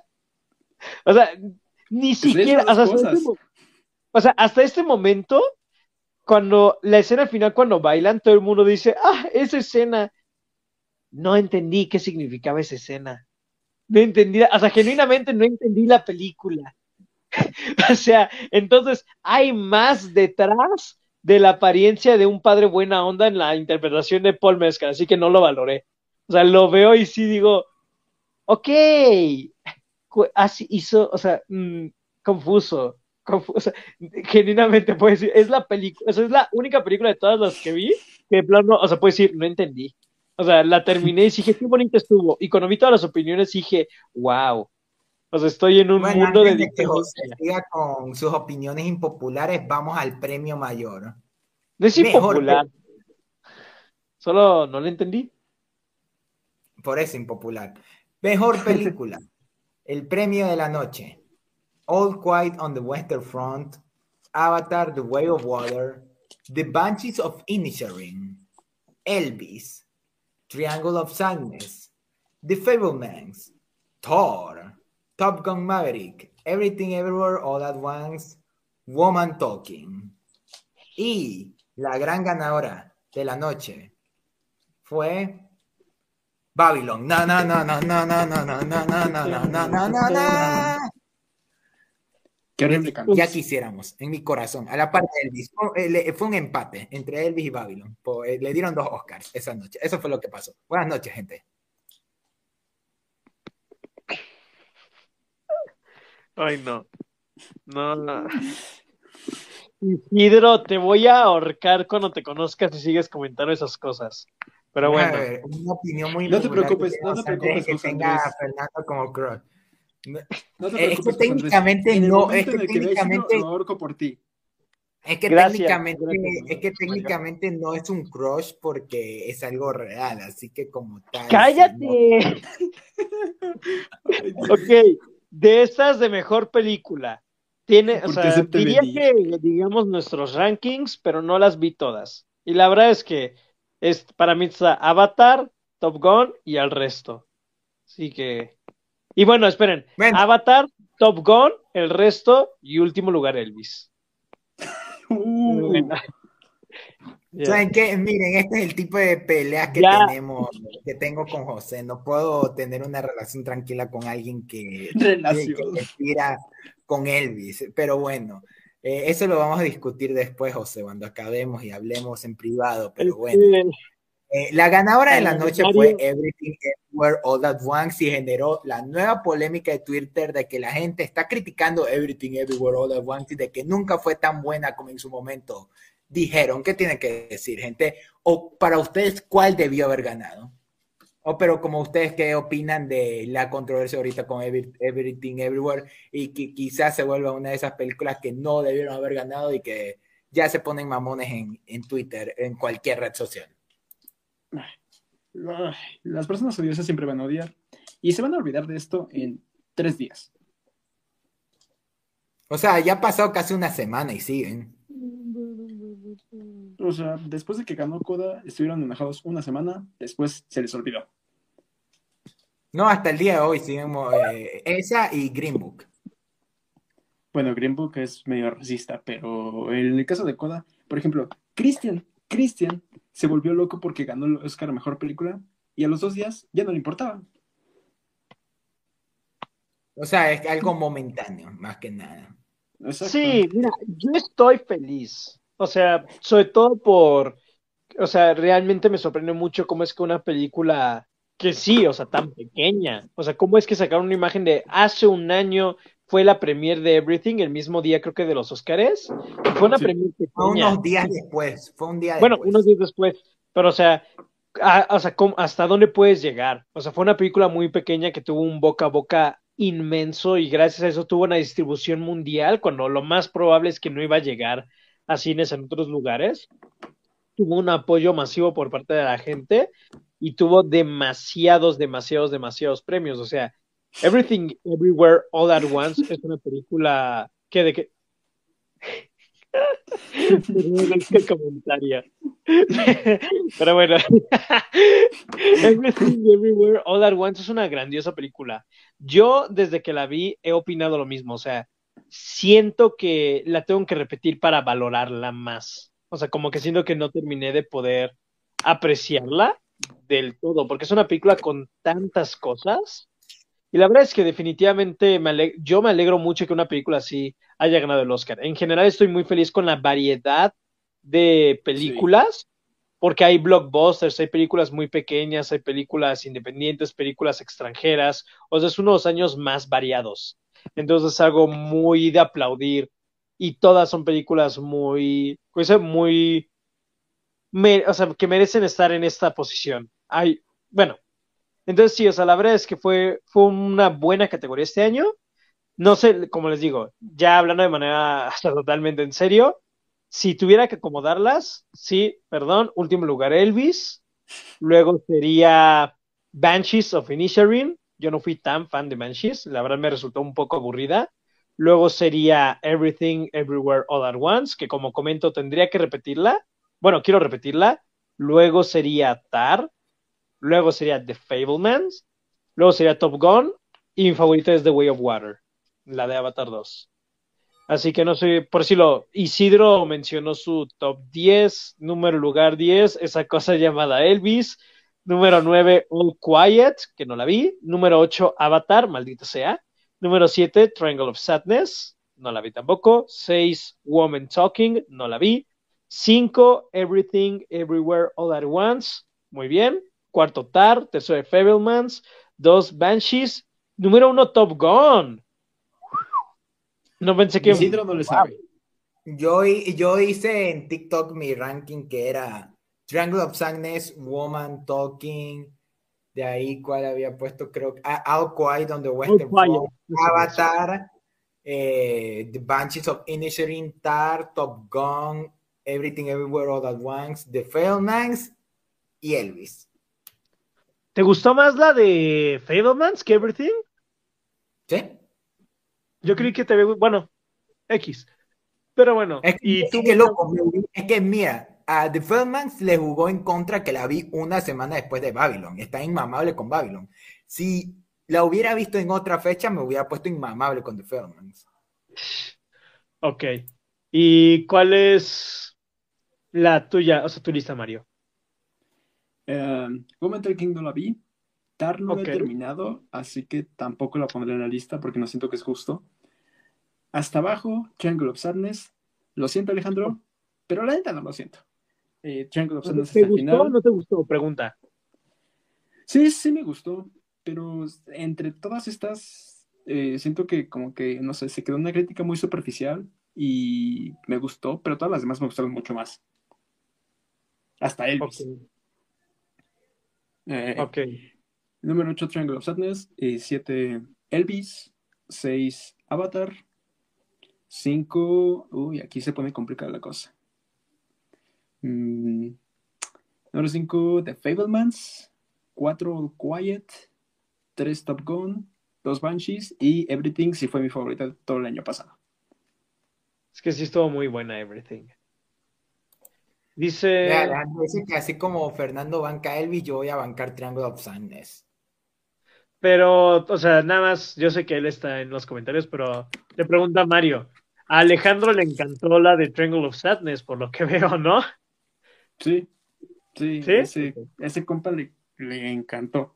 Pero no le gustó Elvis. Fernando, Alejandro quitó Elvis a los cinco minutos. No puede ser. No puede ser, Alejandro. No puede ser. Al menos yo me la Pero bueno, porque estaba en el cine. Si no lo hubiera visto en el cine, si lo hubiera quitado. No puede ser. No puede ser. No puede ser. Ya, ya, ya, párale. En general, como conclusión, yo creo que los premios Óscares de esta edición 2023, a pesar de que tenemos nuestras opiniones, cállate, cállate. Yo creo que a pesar de que tenemos todas nuestras opiniones de diferentes, o sea, nominadas de que películas que faltaron, o en general, bueno, sí, de varias películas que faltaron en ciertas categorías, creo que en general no tenemos quejas respecto a los ganadores. O sea, hay unos que otros de los cuales no estamos del todo convencidos, sobre todo en aspectos técnicos como música, pero este, en general yo creo que esta fue una muy buena, o sea, los ganadores están muy, o sea, son muy merecidos. aunque, aunque, como sabemos, Babylon. Bueno, ya. Los, ganadores merecidos, los nominados no tanto. Sí, justo, justo. O sea, los nominados no tanto, pero los ganadores sí. Faltaron uno que otro películas por ser reconocidas en cuanto a premios, por decirlo, sí está triste que cosas como Banshees, Star, Fablemans se hayan ido sin ninguna, o sea, sin ningún premio. Pero en general yo no le hubiera quitado ninguno a Everything. Por si, el único tal vez hubiera sido Jamie Lee Curtis. Amo a Jamie Lee Curtis por su olvidado a Stephanie Sue. Pero fuera de eso, yo. Exacto. O sea, a final de cuentas era para Everything, o sea. Así que no hay ningún problema. Yo, yo estoy feliz con estos premios. Em, si pudiéramos quitar a Pinocho, eso me haría aún más feliz, pero bueno. Es usted Red. ¿Qué? Se lo hubiera llevado a Turning Red. Siendo honesto, sí se lo hubiera dado a Turning Red. Yo sí. Ah, bueno, yo siento que, que de no haber entrado Pinocho la pelea igual hubiera estado entre el gato con botas y, y Turning Red porque el gato con botas se volvió otra inmamable para la gente en redes sociales cuando se estrenó. Está muy buena, pero sí, no es la mejor película animada del año. Bueno, mi conclusión, ¿eh? mi conclusión en mi parte es que como tal yo ya eh, eh, aprendí con el tiempo no tomarme tan en serio los Oscars por este tipo de cosas de que mi corazón termina roto por Austin Butler, pero al mismo tiempo entiendo de que tanto Jamie Lee Curtis, Brendan Fraser eh, han recibido sus primeros Oscars, Michelle Yeoh, y en especial las películas que ganaron, tuvimos un excelente año. Faltaron Decisions to Live, faltó RR, Bardo, Babylon. O sea, fue un excelente año para los que creemos que 2022 fue un excelente año para las películas, por lo cual fue, tuvimos buenas películas nominadas, pero siento que hubo una toxicidad eh, durante esta temporada de premios, sea por lo de Brendan y Austin, sea por la falta de de varias nominadas en el extranjero, sea por mm. polémicas como lo de Michelle Joe, hasta lo de Ana de Armas, de que es la primera actriz cubana, En, ser nominado, en ser nominada al Oscar, pero ¿qué pasa? Por todo el relajo de Blonde, nadie la felicita, todos están tirándole a Blonde, por lo cual sí hubo ciertos aires de toxicidad que le afectaron, incluso en la ceremonia, sea por lo de Jimmy Kimmel y, uno que otro detalle con las presentaciones. Aún así, fue, una, fue un gran año y siento que, que como cada etapa del año, los Oscars en ese momento donde nos quedamos conversando de estas grandes películas y como siempre digo, lo mejor que le ha ofrecido los Oscars al público en general es darles acceso a películas como Tar, Triangle of Sadness, Woman Talking, películas que no tendrían tanta distribución en, aquí, de no ser porque están nominadas al Oscar y por eso la van a poner, sea por tiempo limitado, pero la van a poner. Triangle of Sadness no hubiera llegado a cines de no ser porque están nominadas al Oscar. Entonces... ¿Quién no llegó? Aquí, sí llegó, pero eh, aquí sí llegó, pero siento que no hubiera llegado de no ser porque no está nominado al Oscar. Entonces, siento que ese es el aporte que le da los Oscars a, este lado del mundo. Así que ahí estaremos el siguiente año para, para ver eh, para ver la siguiente pelea sea Into the Spider-Verse y Elementals, a ver cuál se lleva el Oscar a mejor película animada y ahí vamos a ver cómo se pone la gente. Pero Mario, ganan las tortugas ninja. Puede ser. Ya a este punto, quién sabe. Pero Mario, danos. Gana tu... Top Gun. Que sirve de Demon Slayer, perdón. Eso ni siquiera fue película. Cierra tu boca. De Demon Slayer no vas a hablar mal. Pero bueno. Ah, como tú hablas de Elvis, yo no puedo hablar mal de Demon Slayer. ¿Qué vas a hacer? Exacto, no puedes hablar mal, no tienes voz ni voto.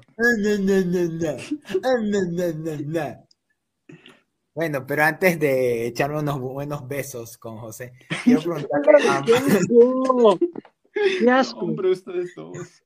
Y las cosas que escriben en el grupo me meterían preso. Pero bueno, volvamos al episodio. Eh, Mario, ¿cuál sería tu conclusión para el episodio de hoy? Eh, yo nunca me he tomado los Oscars en serio. Realmente no me tomo en serio ninguna premiación que intente premiar arte porque, no sé, siento que el arte no se premia compitiéndolo con otras cosas muy diferentes. Pero uh, es entretenimiento. Y como tú dices, hay películas que no llegan si no son por los Oscars. Aquí llegó Mental King porque fue nominada. Eh, eh, siento que siempre hay, siempre hay muchos, muchos, muchos, muchos ignorados en las premiaciones, eso es obvio. Y siempre hay toxicidad en, la, en esta temporada de premios. O sea, a pesar de todo, el año pasado hubo mucha toxicidad contra Coda, que porque no, pura inclusión, pura inclusión, es una película malísima, pero ah, es lo de cada año. O sea, es una etapa de que tres semanas y después se olvidan. Y a pesar de que me llamo Cazando el Oscar, como que no me lo tomo tan en serio, no como Isidro, que Isidro cada rato se pasa hablando, oh, eso tiene un Oscar, oh, se ganó mejor película, un saludo de Isidro, tonto. Y creo que esa sería mi conclusión. Eh, no me encantan los Oscars, pero siempre es divertido verlos. Al fin y al cabo son nuestro mundial y nos da buenos momentos como este debate. Más que divertido verlos, ver los resultados, porque verlos creo que siempre termina siendo una polémica. verlos con amigos, verlos con amigos, porque si los ves solo aparte siento que sí te aburras. Sí, o sea, siento como yo dije, eh, en parte el atractivo de este es que lo vi con mis abuelitos que no vieron ninguna película, pero les encanta el chisme y ver los vestidos de, de, todos. Y mi abuelito no se creyó que Antonio Banderas estuviera así de viejo. Cuando salió con Salma Hayek dijo, ese es Antonio Banderas. Oye, pues ya tiene más de 60 años. Pero bueno, entonces chicos, Así que haría el episodio de hoy. Así que antes que nada, Mario, millón gracias por acompañarnos en este episodio y sea tu primera participación en Palomita en Serie y tenerte muy pronto para algún tema que ahí te, te podamos acoplar. No, hombre, ustedes muchas gracias por invitarme, a pesar de que sentí que se estuvieron peleando y yo fui su terapeuta. Eh, muchas gracias, me la pasé muy bien, a pesar de que fueron tres horas, madre mía. O sea, wow. no, son dos horas cincuenta. Yo redondeo, Fernando.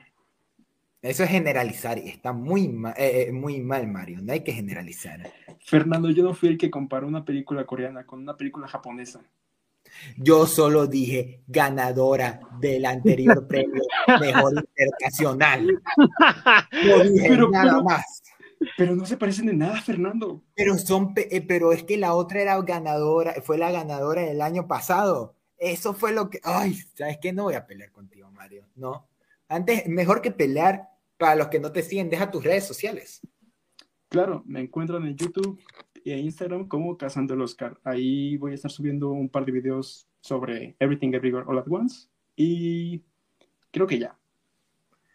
Y en nuestro ah, caso, y aparezco en un podcast ahí todo estúpido llamado Siete y Medio con un par de estúpidos, pero... Eh. Los mejores episodios de Cazando, eh, de Cazando al Oscar, tanto de Cazando al Oscar como de Siete y Medio son donde yo salgo. Ay, ajá. Bueno. Sí. Pero, bueno, entonces, eh, por nuestra parte, los invitamos a nuestras demás redes sociales, sea Facebook y TikTok, donde van a ver ahorita en este momento nuestra, mi reseña de Shazam Fury of the Gods y la de Scream 6. También van a esperar uno que otro video por parte de mí y de José de, de la película que nos tiene inmamables en este momento. Bueno, en parte José porque está con el Demon Slayer y ay, intento quitarle el lado taco, pero creo que ya no se puede. ¿Qué película dices que me tiene, según tú, ¿qué, de qué película? Demon Slayer. Pero no, te estás refiriendo a otra. O sea, decía que medio, medio Scream, pero no sé si es también por lo ah. de Demon Slayer. Sí, es por, o sea, sí, no, Scream X. No costa idea, pero bueno, ahí van a encontrar contenido en nuestro canal de TikTok y esperen muy pronto. No, no, ya no sé si decir el tema del siguiente episodio, porque siempre que lo digo pasa algo. Solo, no digas tema, no digas tema.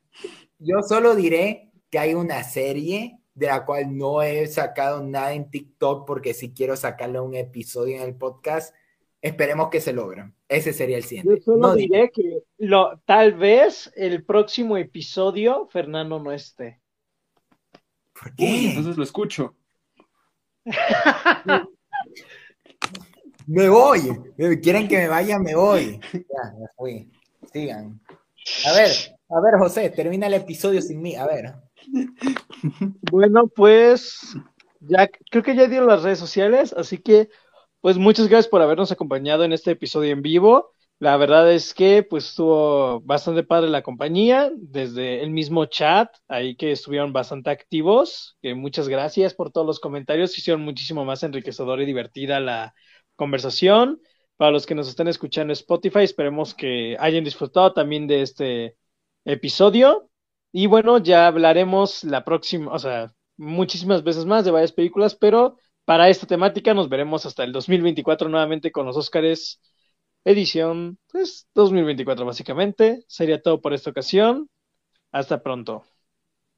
Bye. Yo regreso, yo solo regresé porque yo mismo decido regresar, no porque José lo di y me haya votado, nada más.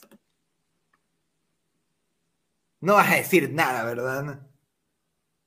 No. Voy a acabar esto.